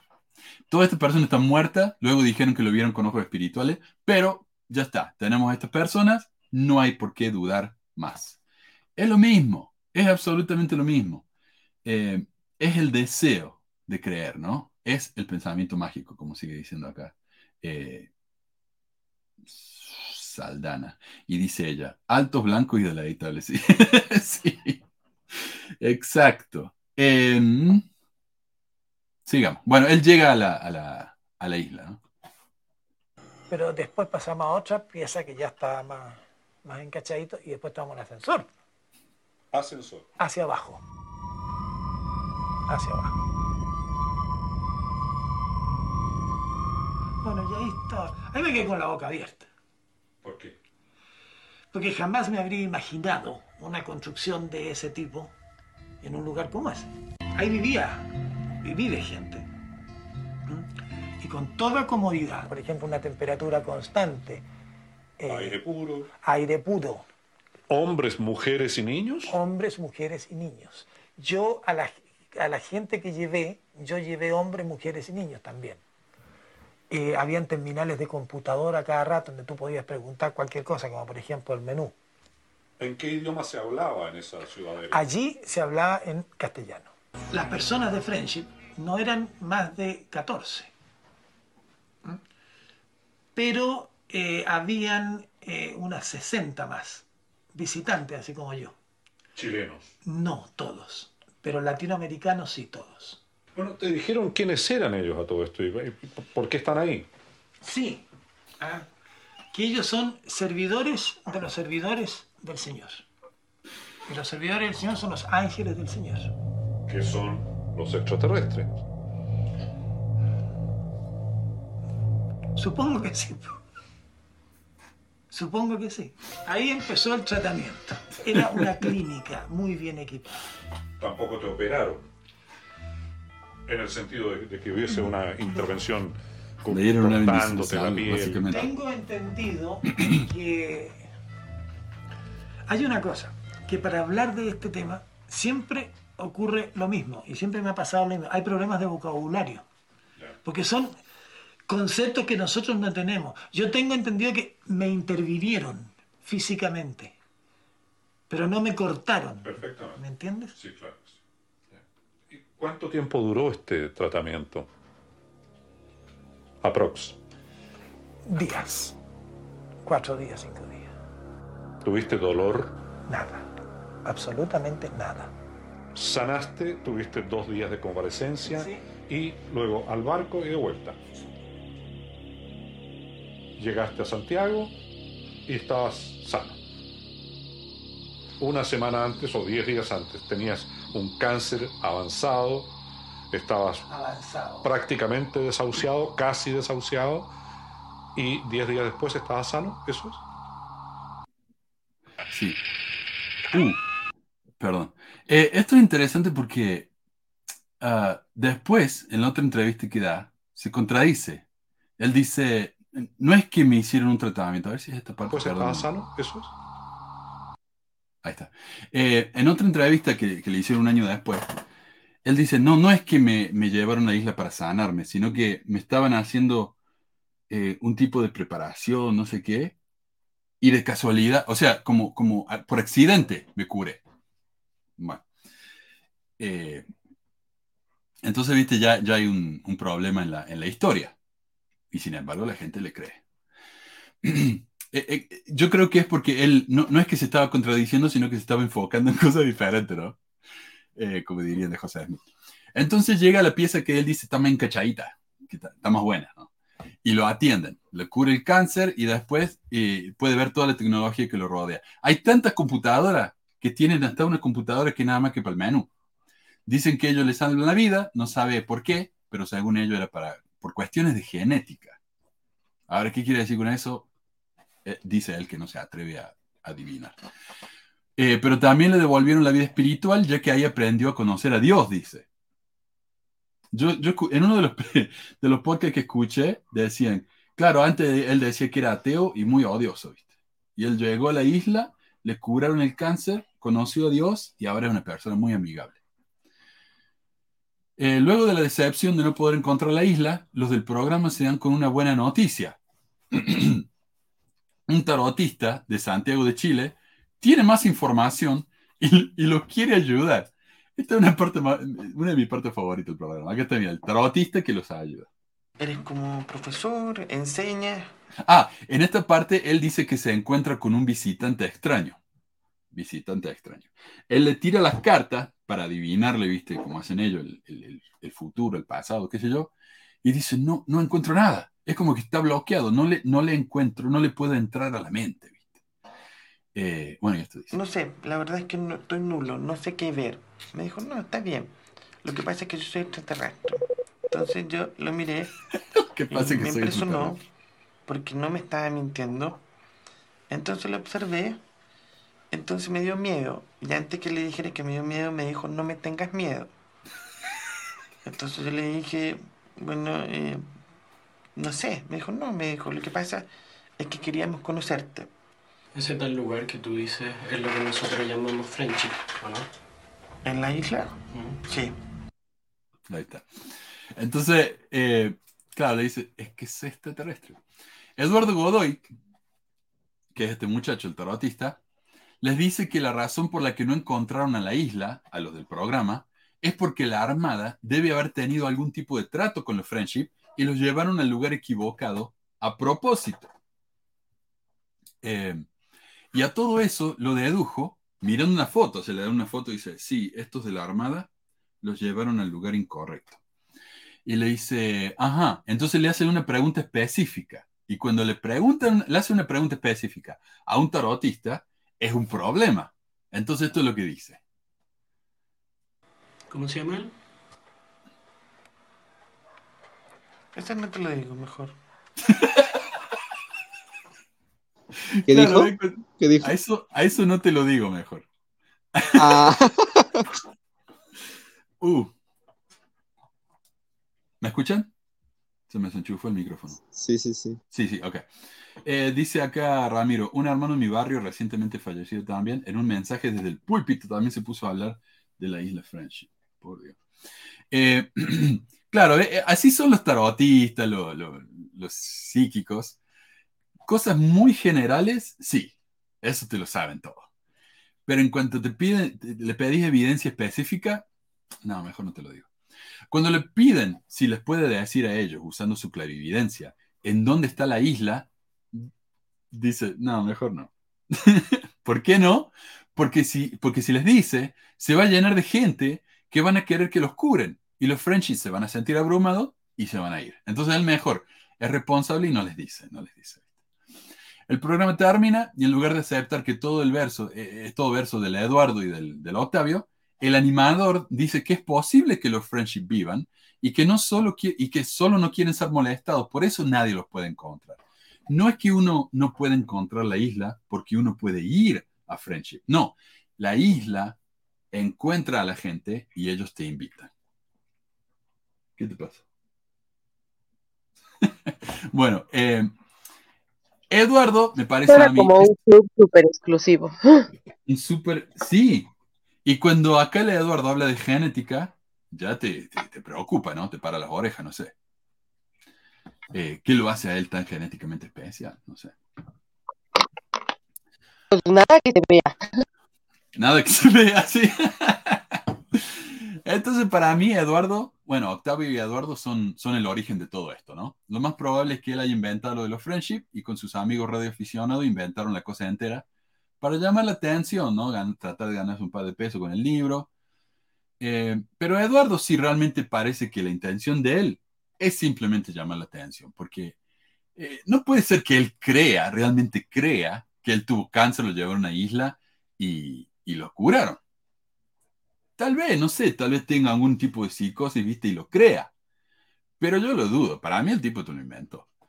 Eh, y entonces a mí me parece que es la figura más honesta, en el sentido de que no quiso lucrar con esto. Pero por supuesto, la cosa no termina ahí. Luego de que Eduardo y Octavio hablaran tan públicamente de esto, es como que la cosa empezó a tomar vida propia. Se empezó a esparcir, a hacerse viral, y cada uno empezó a tener su propia eh, eh, interpretación.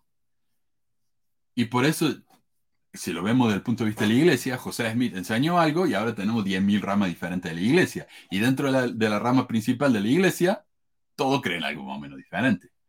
Eh, él solo enseñó principios y la gente se gobierna sola. Digo, no es su culpa que la gente entienda las cosas tan diferentes. Sí, sí, sí. Ve, acá está, excusas nivel mormón son increíbles. Entonces vos le pregunto a Mormon, ¿dónde están los nefitas? Bueno, si yo te digo, o sea, Dios me podría decir a mí, Dios le podría decir a Nelson dónde están los nefitas, pero si, se lo dice y vamos y desenterramos los huesos de los nefitas, la gente ya no va a necesitar tener fe, porque van a saber. más o menos, ¿no? Eh, Eduardo desapareció. Octavio siguió haciendo la ronda con su blog, pero los friendship dejaron de comunicarse por años.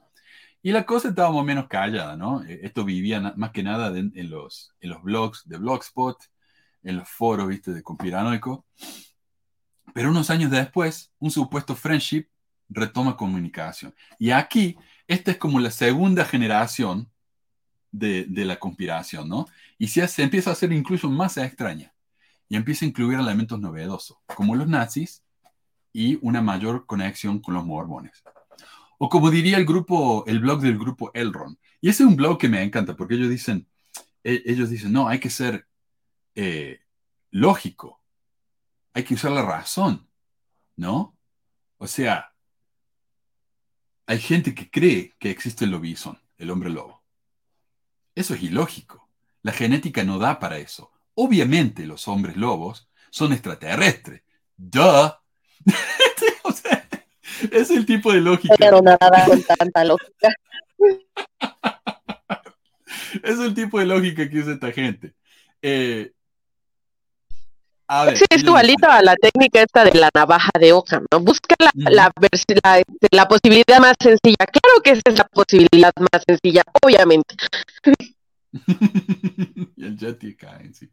Eh, pero él dice, ¿viste? Porque él es muy racional. Él dice: La primera impresión que causa en Friendship, como tema en Chile, es que a estas alturas está totalmente manipulado y se ha incorporado una serie de personas que hacen de este asunto que este asunto sea cada vez más complejo.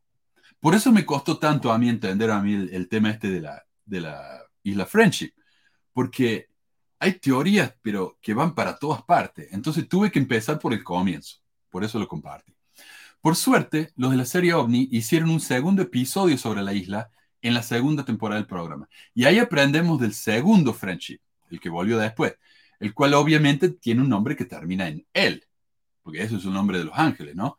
En este caso se llama Emanuel. Emanuel sería el reemplazo de Ariel, el que le habla a la señora, Ariel, ¿viste? ¿Te acuerdas, señora? Ariel, ¿qué pasa? la diferencia entre los dos es muy marcada, no solamente en el mensaje, sino en el acento. Mira, comparen estas dos voces, por ejemplo. El primero es Ariel. No se escucha, no, pero habla como más como robot. Pero escuchen al, al Emanuel.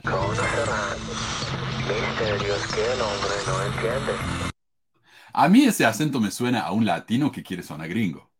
Conocerán misterios que el hombre no entiende. Retrucho, re falso eso, no sé. El, primer acento es más, es más marcado, ¿no? Eh, menos marcado, más misterioso, digamos. Pero el segundo, como digo, es cualquiera.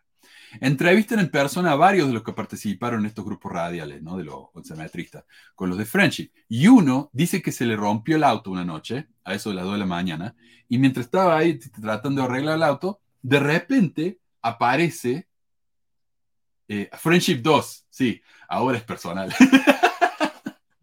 Emanuel sí es aburrido, pero fíjate que Emanuel es supuestamente el nombre de Jesús y no es coincidencia. ¿eh? Ya vamos a ver. Eh, dice que mientras él está tratando de arreglar el auto, si le parece uno en un coche, baja un rubio alto, dice él, es norteamericano, y es Emanuel. ¿Cómo sabía Emanuel que él estaba ahí a la noche? Necesitaba ayuda. Entonces eh, viene él con un amigo que se llama Ezequiel. Ezequiel no es norteamericano. Emanuel es humano, Ezequiel no. Ezequiel dice, oh no, perdón, Daniel. Daniel es de la sexta raza. buscando qué es la sexta raza, bueno, una raza de Atlantes, dice gente de la Atlántida, muy puros, espirituales, bla, bla, bla. O sea, básicamente los French. El resto de los entrevistados en el programa son mucho más escépticos. Uno de los primeros en dudar de Manuel dijo esto.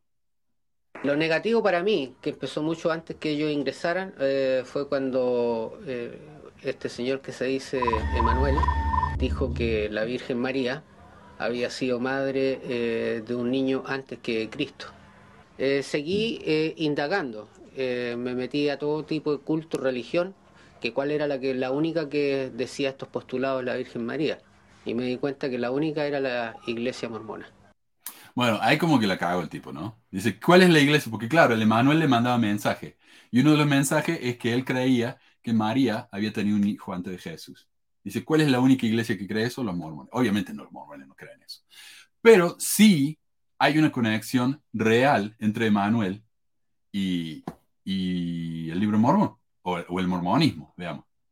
Ya no estaba con la convicción de que yo en un momento pensé, creí, me emocioné con las cosas que, me, que nos transmitió Emanuel.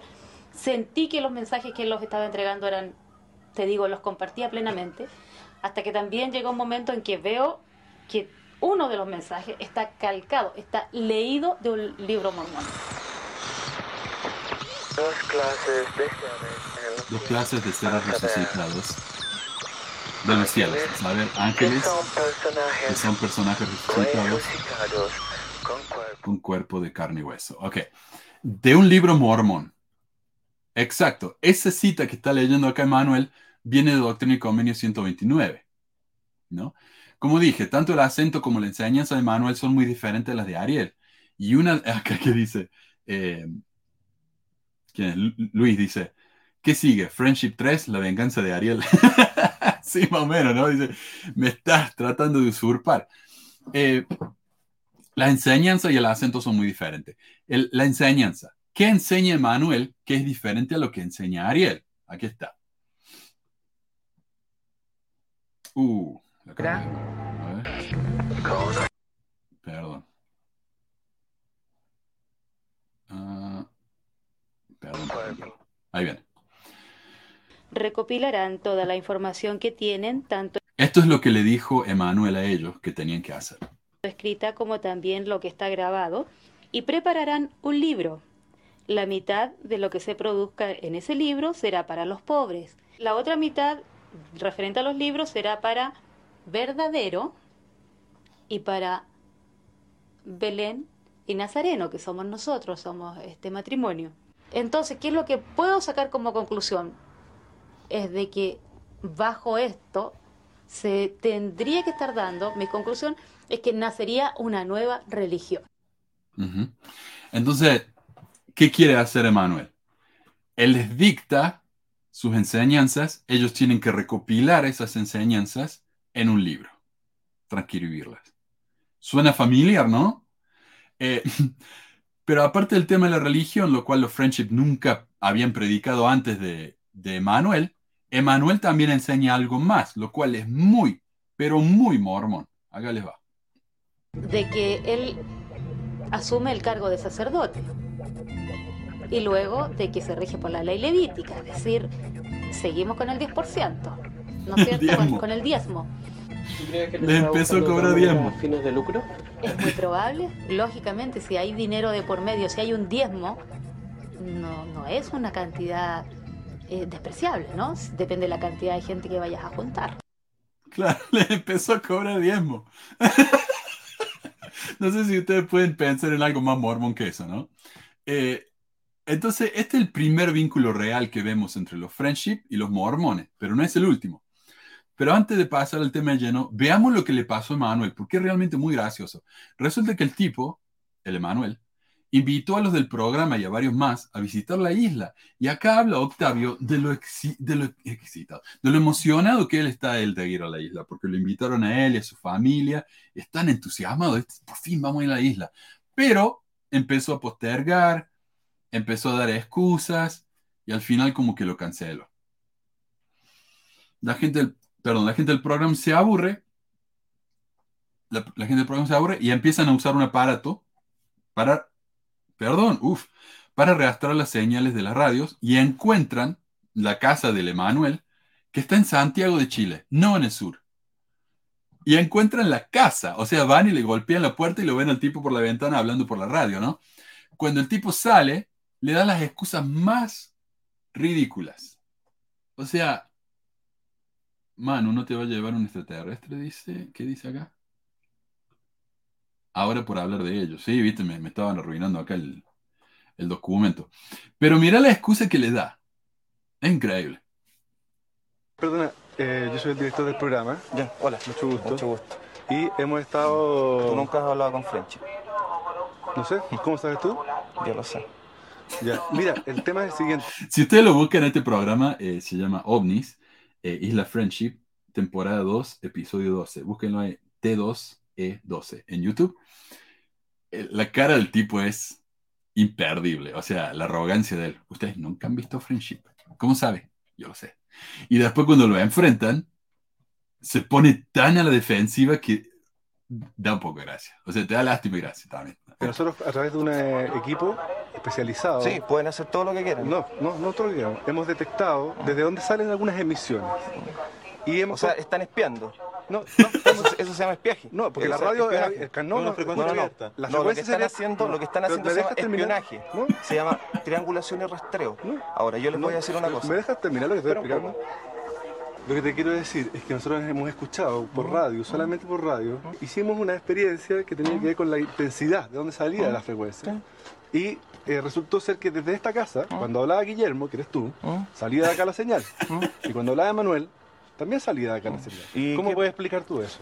Tiene ¿Qué pasa? Yo tengo- hay, una, hay una explicación que el otro día Emanuel entregó por, la entregó por radio. Yo tengo un instrumento aquí en mi bolsillo. Una, unas cosas específicamente para que nosotros pudiéramos hablar con ellos. Directamente. Y a- directamente. Y a la vez eso yo lo puedo poner en el equipo y puedo transmitir sin ningún problema.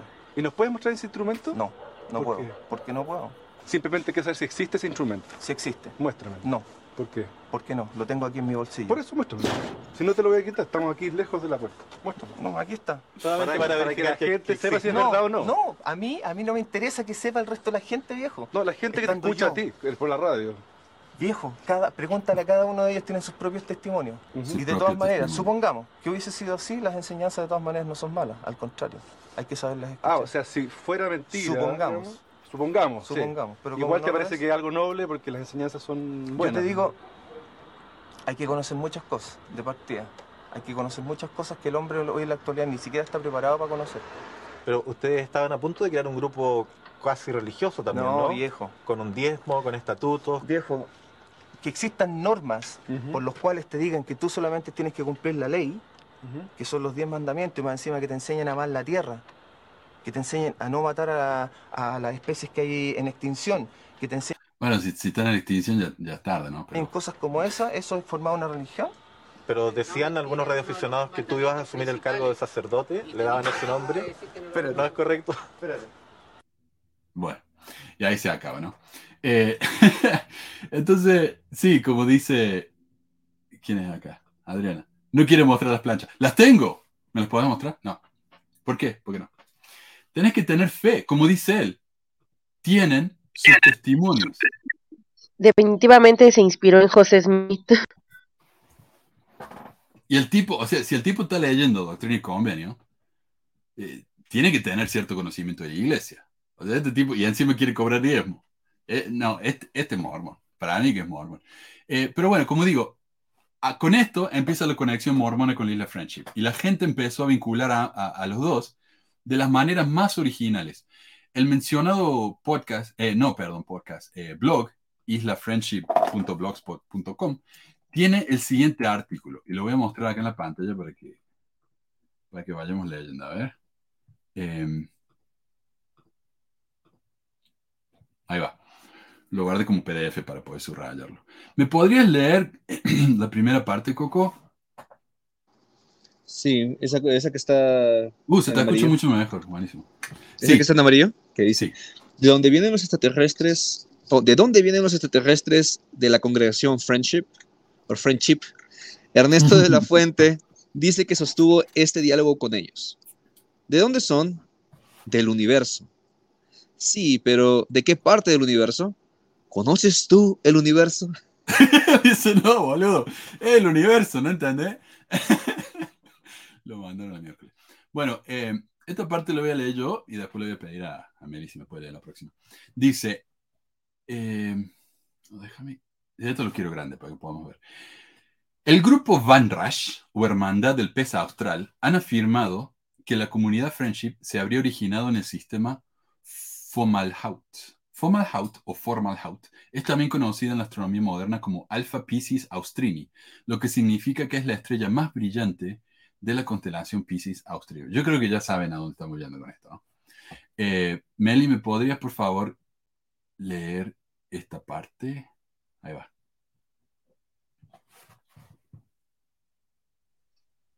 Sí, a ver, dice, en 1982, José Smith, el profeta Perdón, de la iglesia... 1842. Ah, sí, Sí, ah, dale. ¿dije mal? Ok, en, en 1842, José Smith, el profeta de la Iglesia de Jesucristo de los Santos de los Últimos Días, Mormonismo, que 12 años antes había publicado su libro de Mormón, recibió su primer grado en la masonería y al día siguiente fue ascendido al nivel de su sublime príncipe del secreto real, grado 32, algo que nunca antes se había oído. Pocas Eso semanas está, después, eh, eh, perdón, eso es incorrecto. Eh, José Smith nunca llegó al grado 32, él llegó al grado 3. Eh, nunca llegó al grado 32. Tal vez cuando él abrió su propia logia en Nabu, pero no en la logia. eh, Uh, se nos fue Meli. Ups. Bueno, ya va a volver. Eh, lo voy a terminar yo entonces. Eh, pocas semanas después, Smith enseñaba como revelaciones suyas estos secretos masónicos a los líderes del templo mormón, declarando que se trataba de una revelación de lo alto. Claro, él dice, todo esto que aprendió de los masones fue revelación. Todo esto fue dado a conocer en el libro de Abraham, eh, descrito oficialmente por la iglesia mormón. Ahí volvió. Eh, ¿Volviste?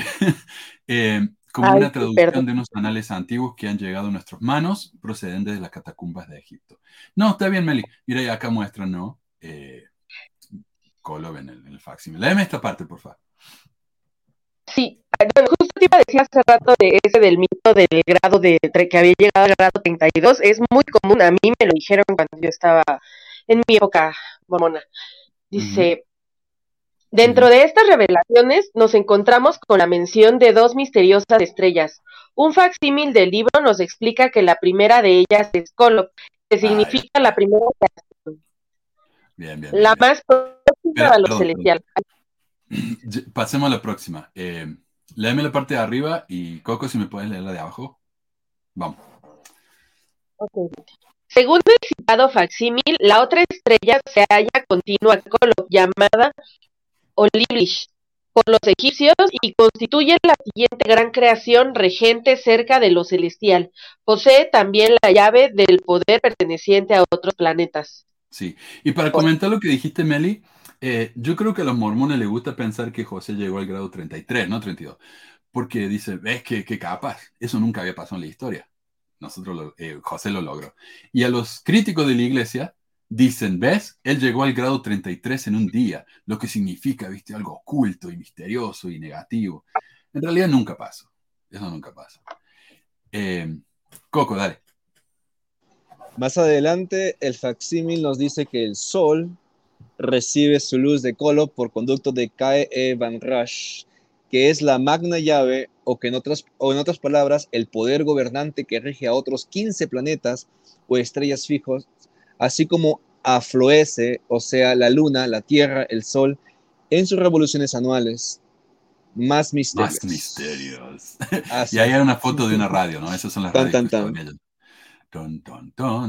En agosto de 1999, los Friendship parecieron volver a la radio, formándose así en Santiago de Chile el llamado Grupo Van Rash, que fue depositario de las supuestas nuevas revelaciones de la congregación. Van Rash.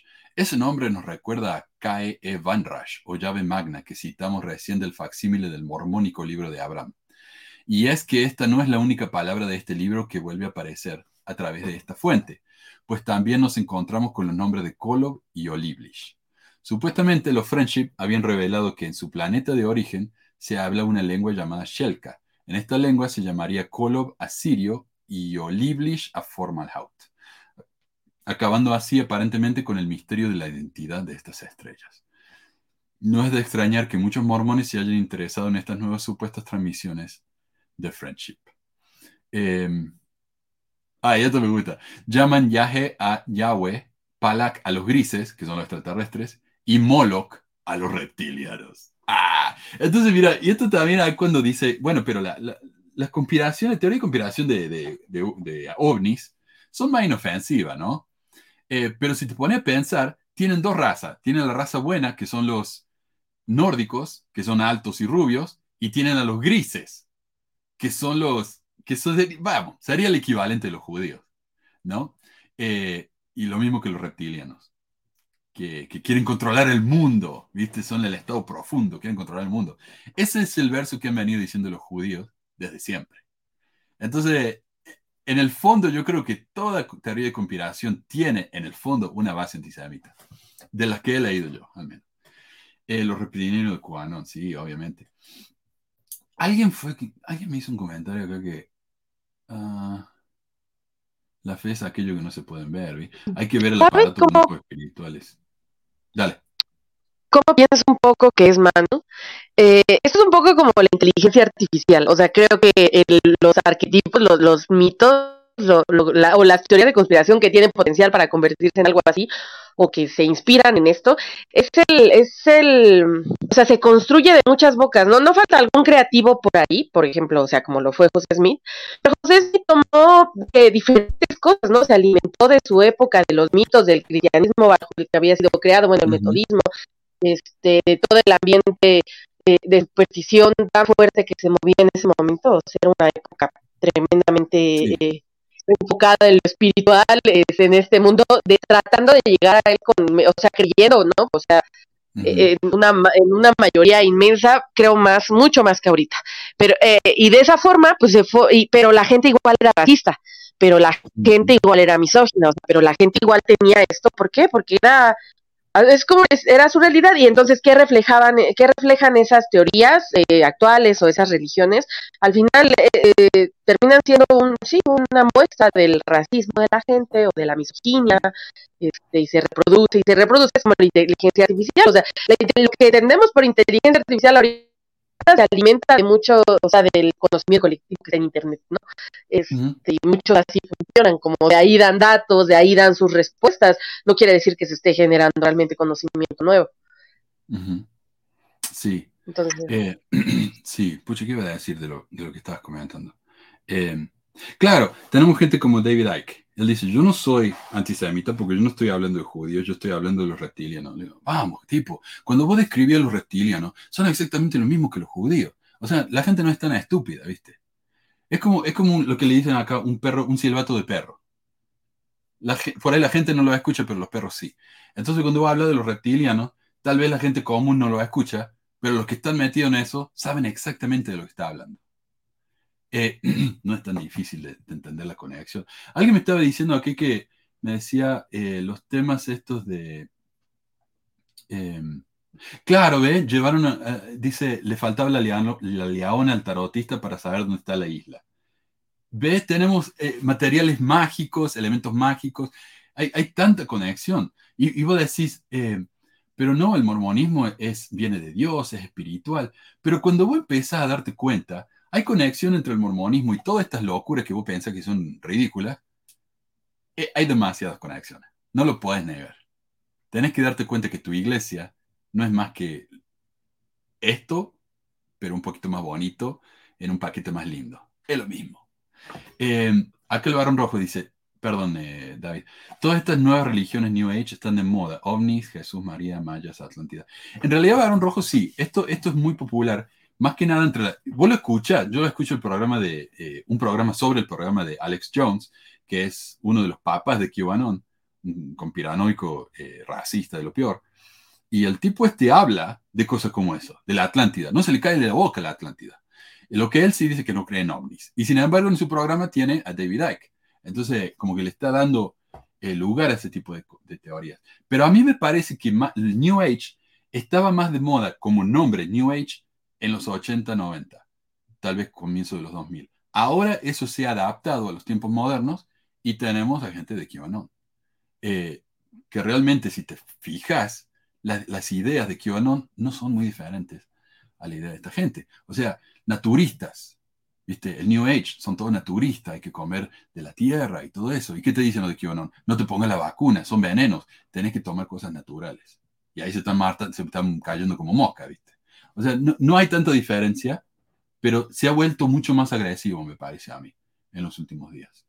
Eh, sí, ¿ves? Roberto dice, en Italia por muchos años un grupo que se le dieron el nombre del caso Amicizia, que es amistad, lo mismo que friendship, sí, es verdad eso.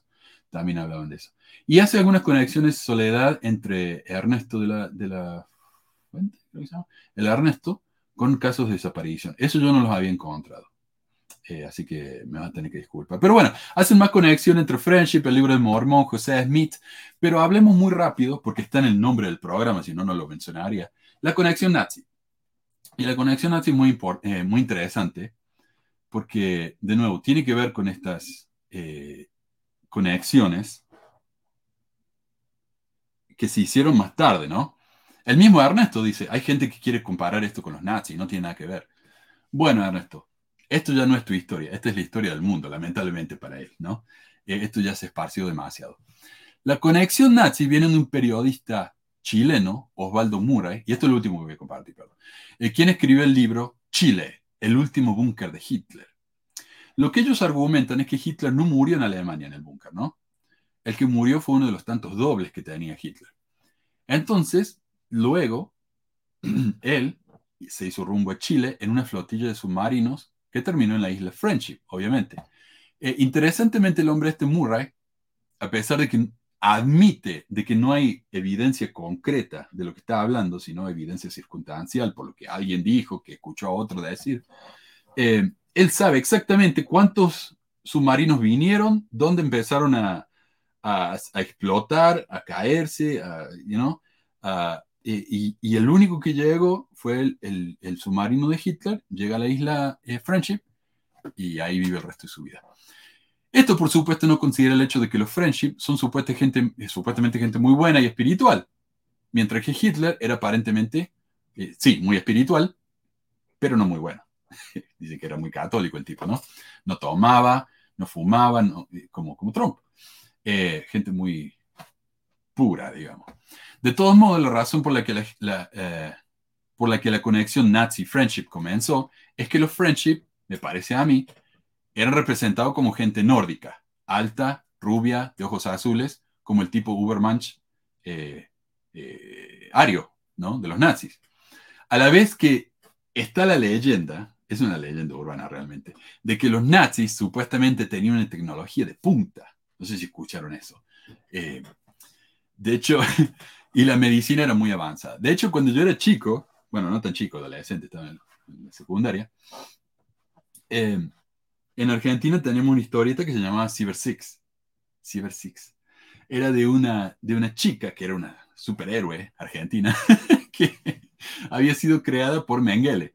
Cuite que dice que el doctor Mengele fue a Argentina o Brasil, por ahí. Entonces él empezó a hacer experimentos con clones eh, y creó a esta chica, ella la número 6, por eso la Cyber Six. Eh, o sea, está esa idea, ¿viste? De que, los, de que la, la medicina nazi era eh, increíblemente avanzada. Pero la realidad es que la, la- la tecnología nazi no era mucho más avanzada que el resto de los países desarrollados y su medicina era entre mediocre y peor que mediocre. El famoso doctor Mengele, que digo, de quien se dice que realizó los experimentos más espantosos, no creó clones ni nada por el estilo, sino que se dedicó a hacer experimentos como, por ejemplo, congelar a una persona y luego ver si lo podían descongelar poniéndolo en agua hirviendo. Uno de los experimentos era que tal vez las personas congeladas se podían descongelar teniendo relaciones sexuales. O sea, imagínate que alguien piense que ese tipo de experimento puede funcionar, te demuestra que los tipos no sabían mucho. O sea, eh, la base ya del experimento está falladísima. Experimentaron con gemelos para demostrar la superioridad de la genética sobre la crianza. Y de nuevo tenemos la palabra genética que habla del Ernesto. Por ejemplo, inyectaban colorante en los ojos de uno de los gemelos para cambiarle el color, para ver si los ojos del otro gemelo también cambiaban. Y en algunos casos hasta los cosieron creando gemelos siameses. De los 1500 gemelos con los que experimentaron los nazis, solo 200 sobrevivieron. Entonces, ¿qué me decía a mí de una medicina superior? Estos eran bárbaros, o sea, gente eh, increíblemente estúpida haciendo experimentos eh, que, son, a mí me parece que serían de la edad de bronce, ¿no? Entonces, si realmente pensaban que esos experimentos, como digo, podían funcionar, nos muestra que no eran muy, muy superiores intelectualmente, que digamos. Pero existe la idea, de la misma manera, de que los misioneros, mormones, altos y rubios, dio lugar a una eh, idea similar. ¿Y de dónde son los, misioneros? De Estados Unidos, un lugar que tiene una medicina y una tecnología superior. Entonces, claro, la, la gente empieza a hacer conexiones y termina con este tipo de cosas.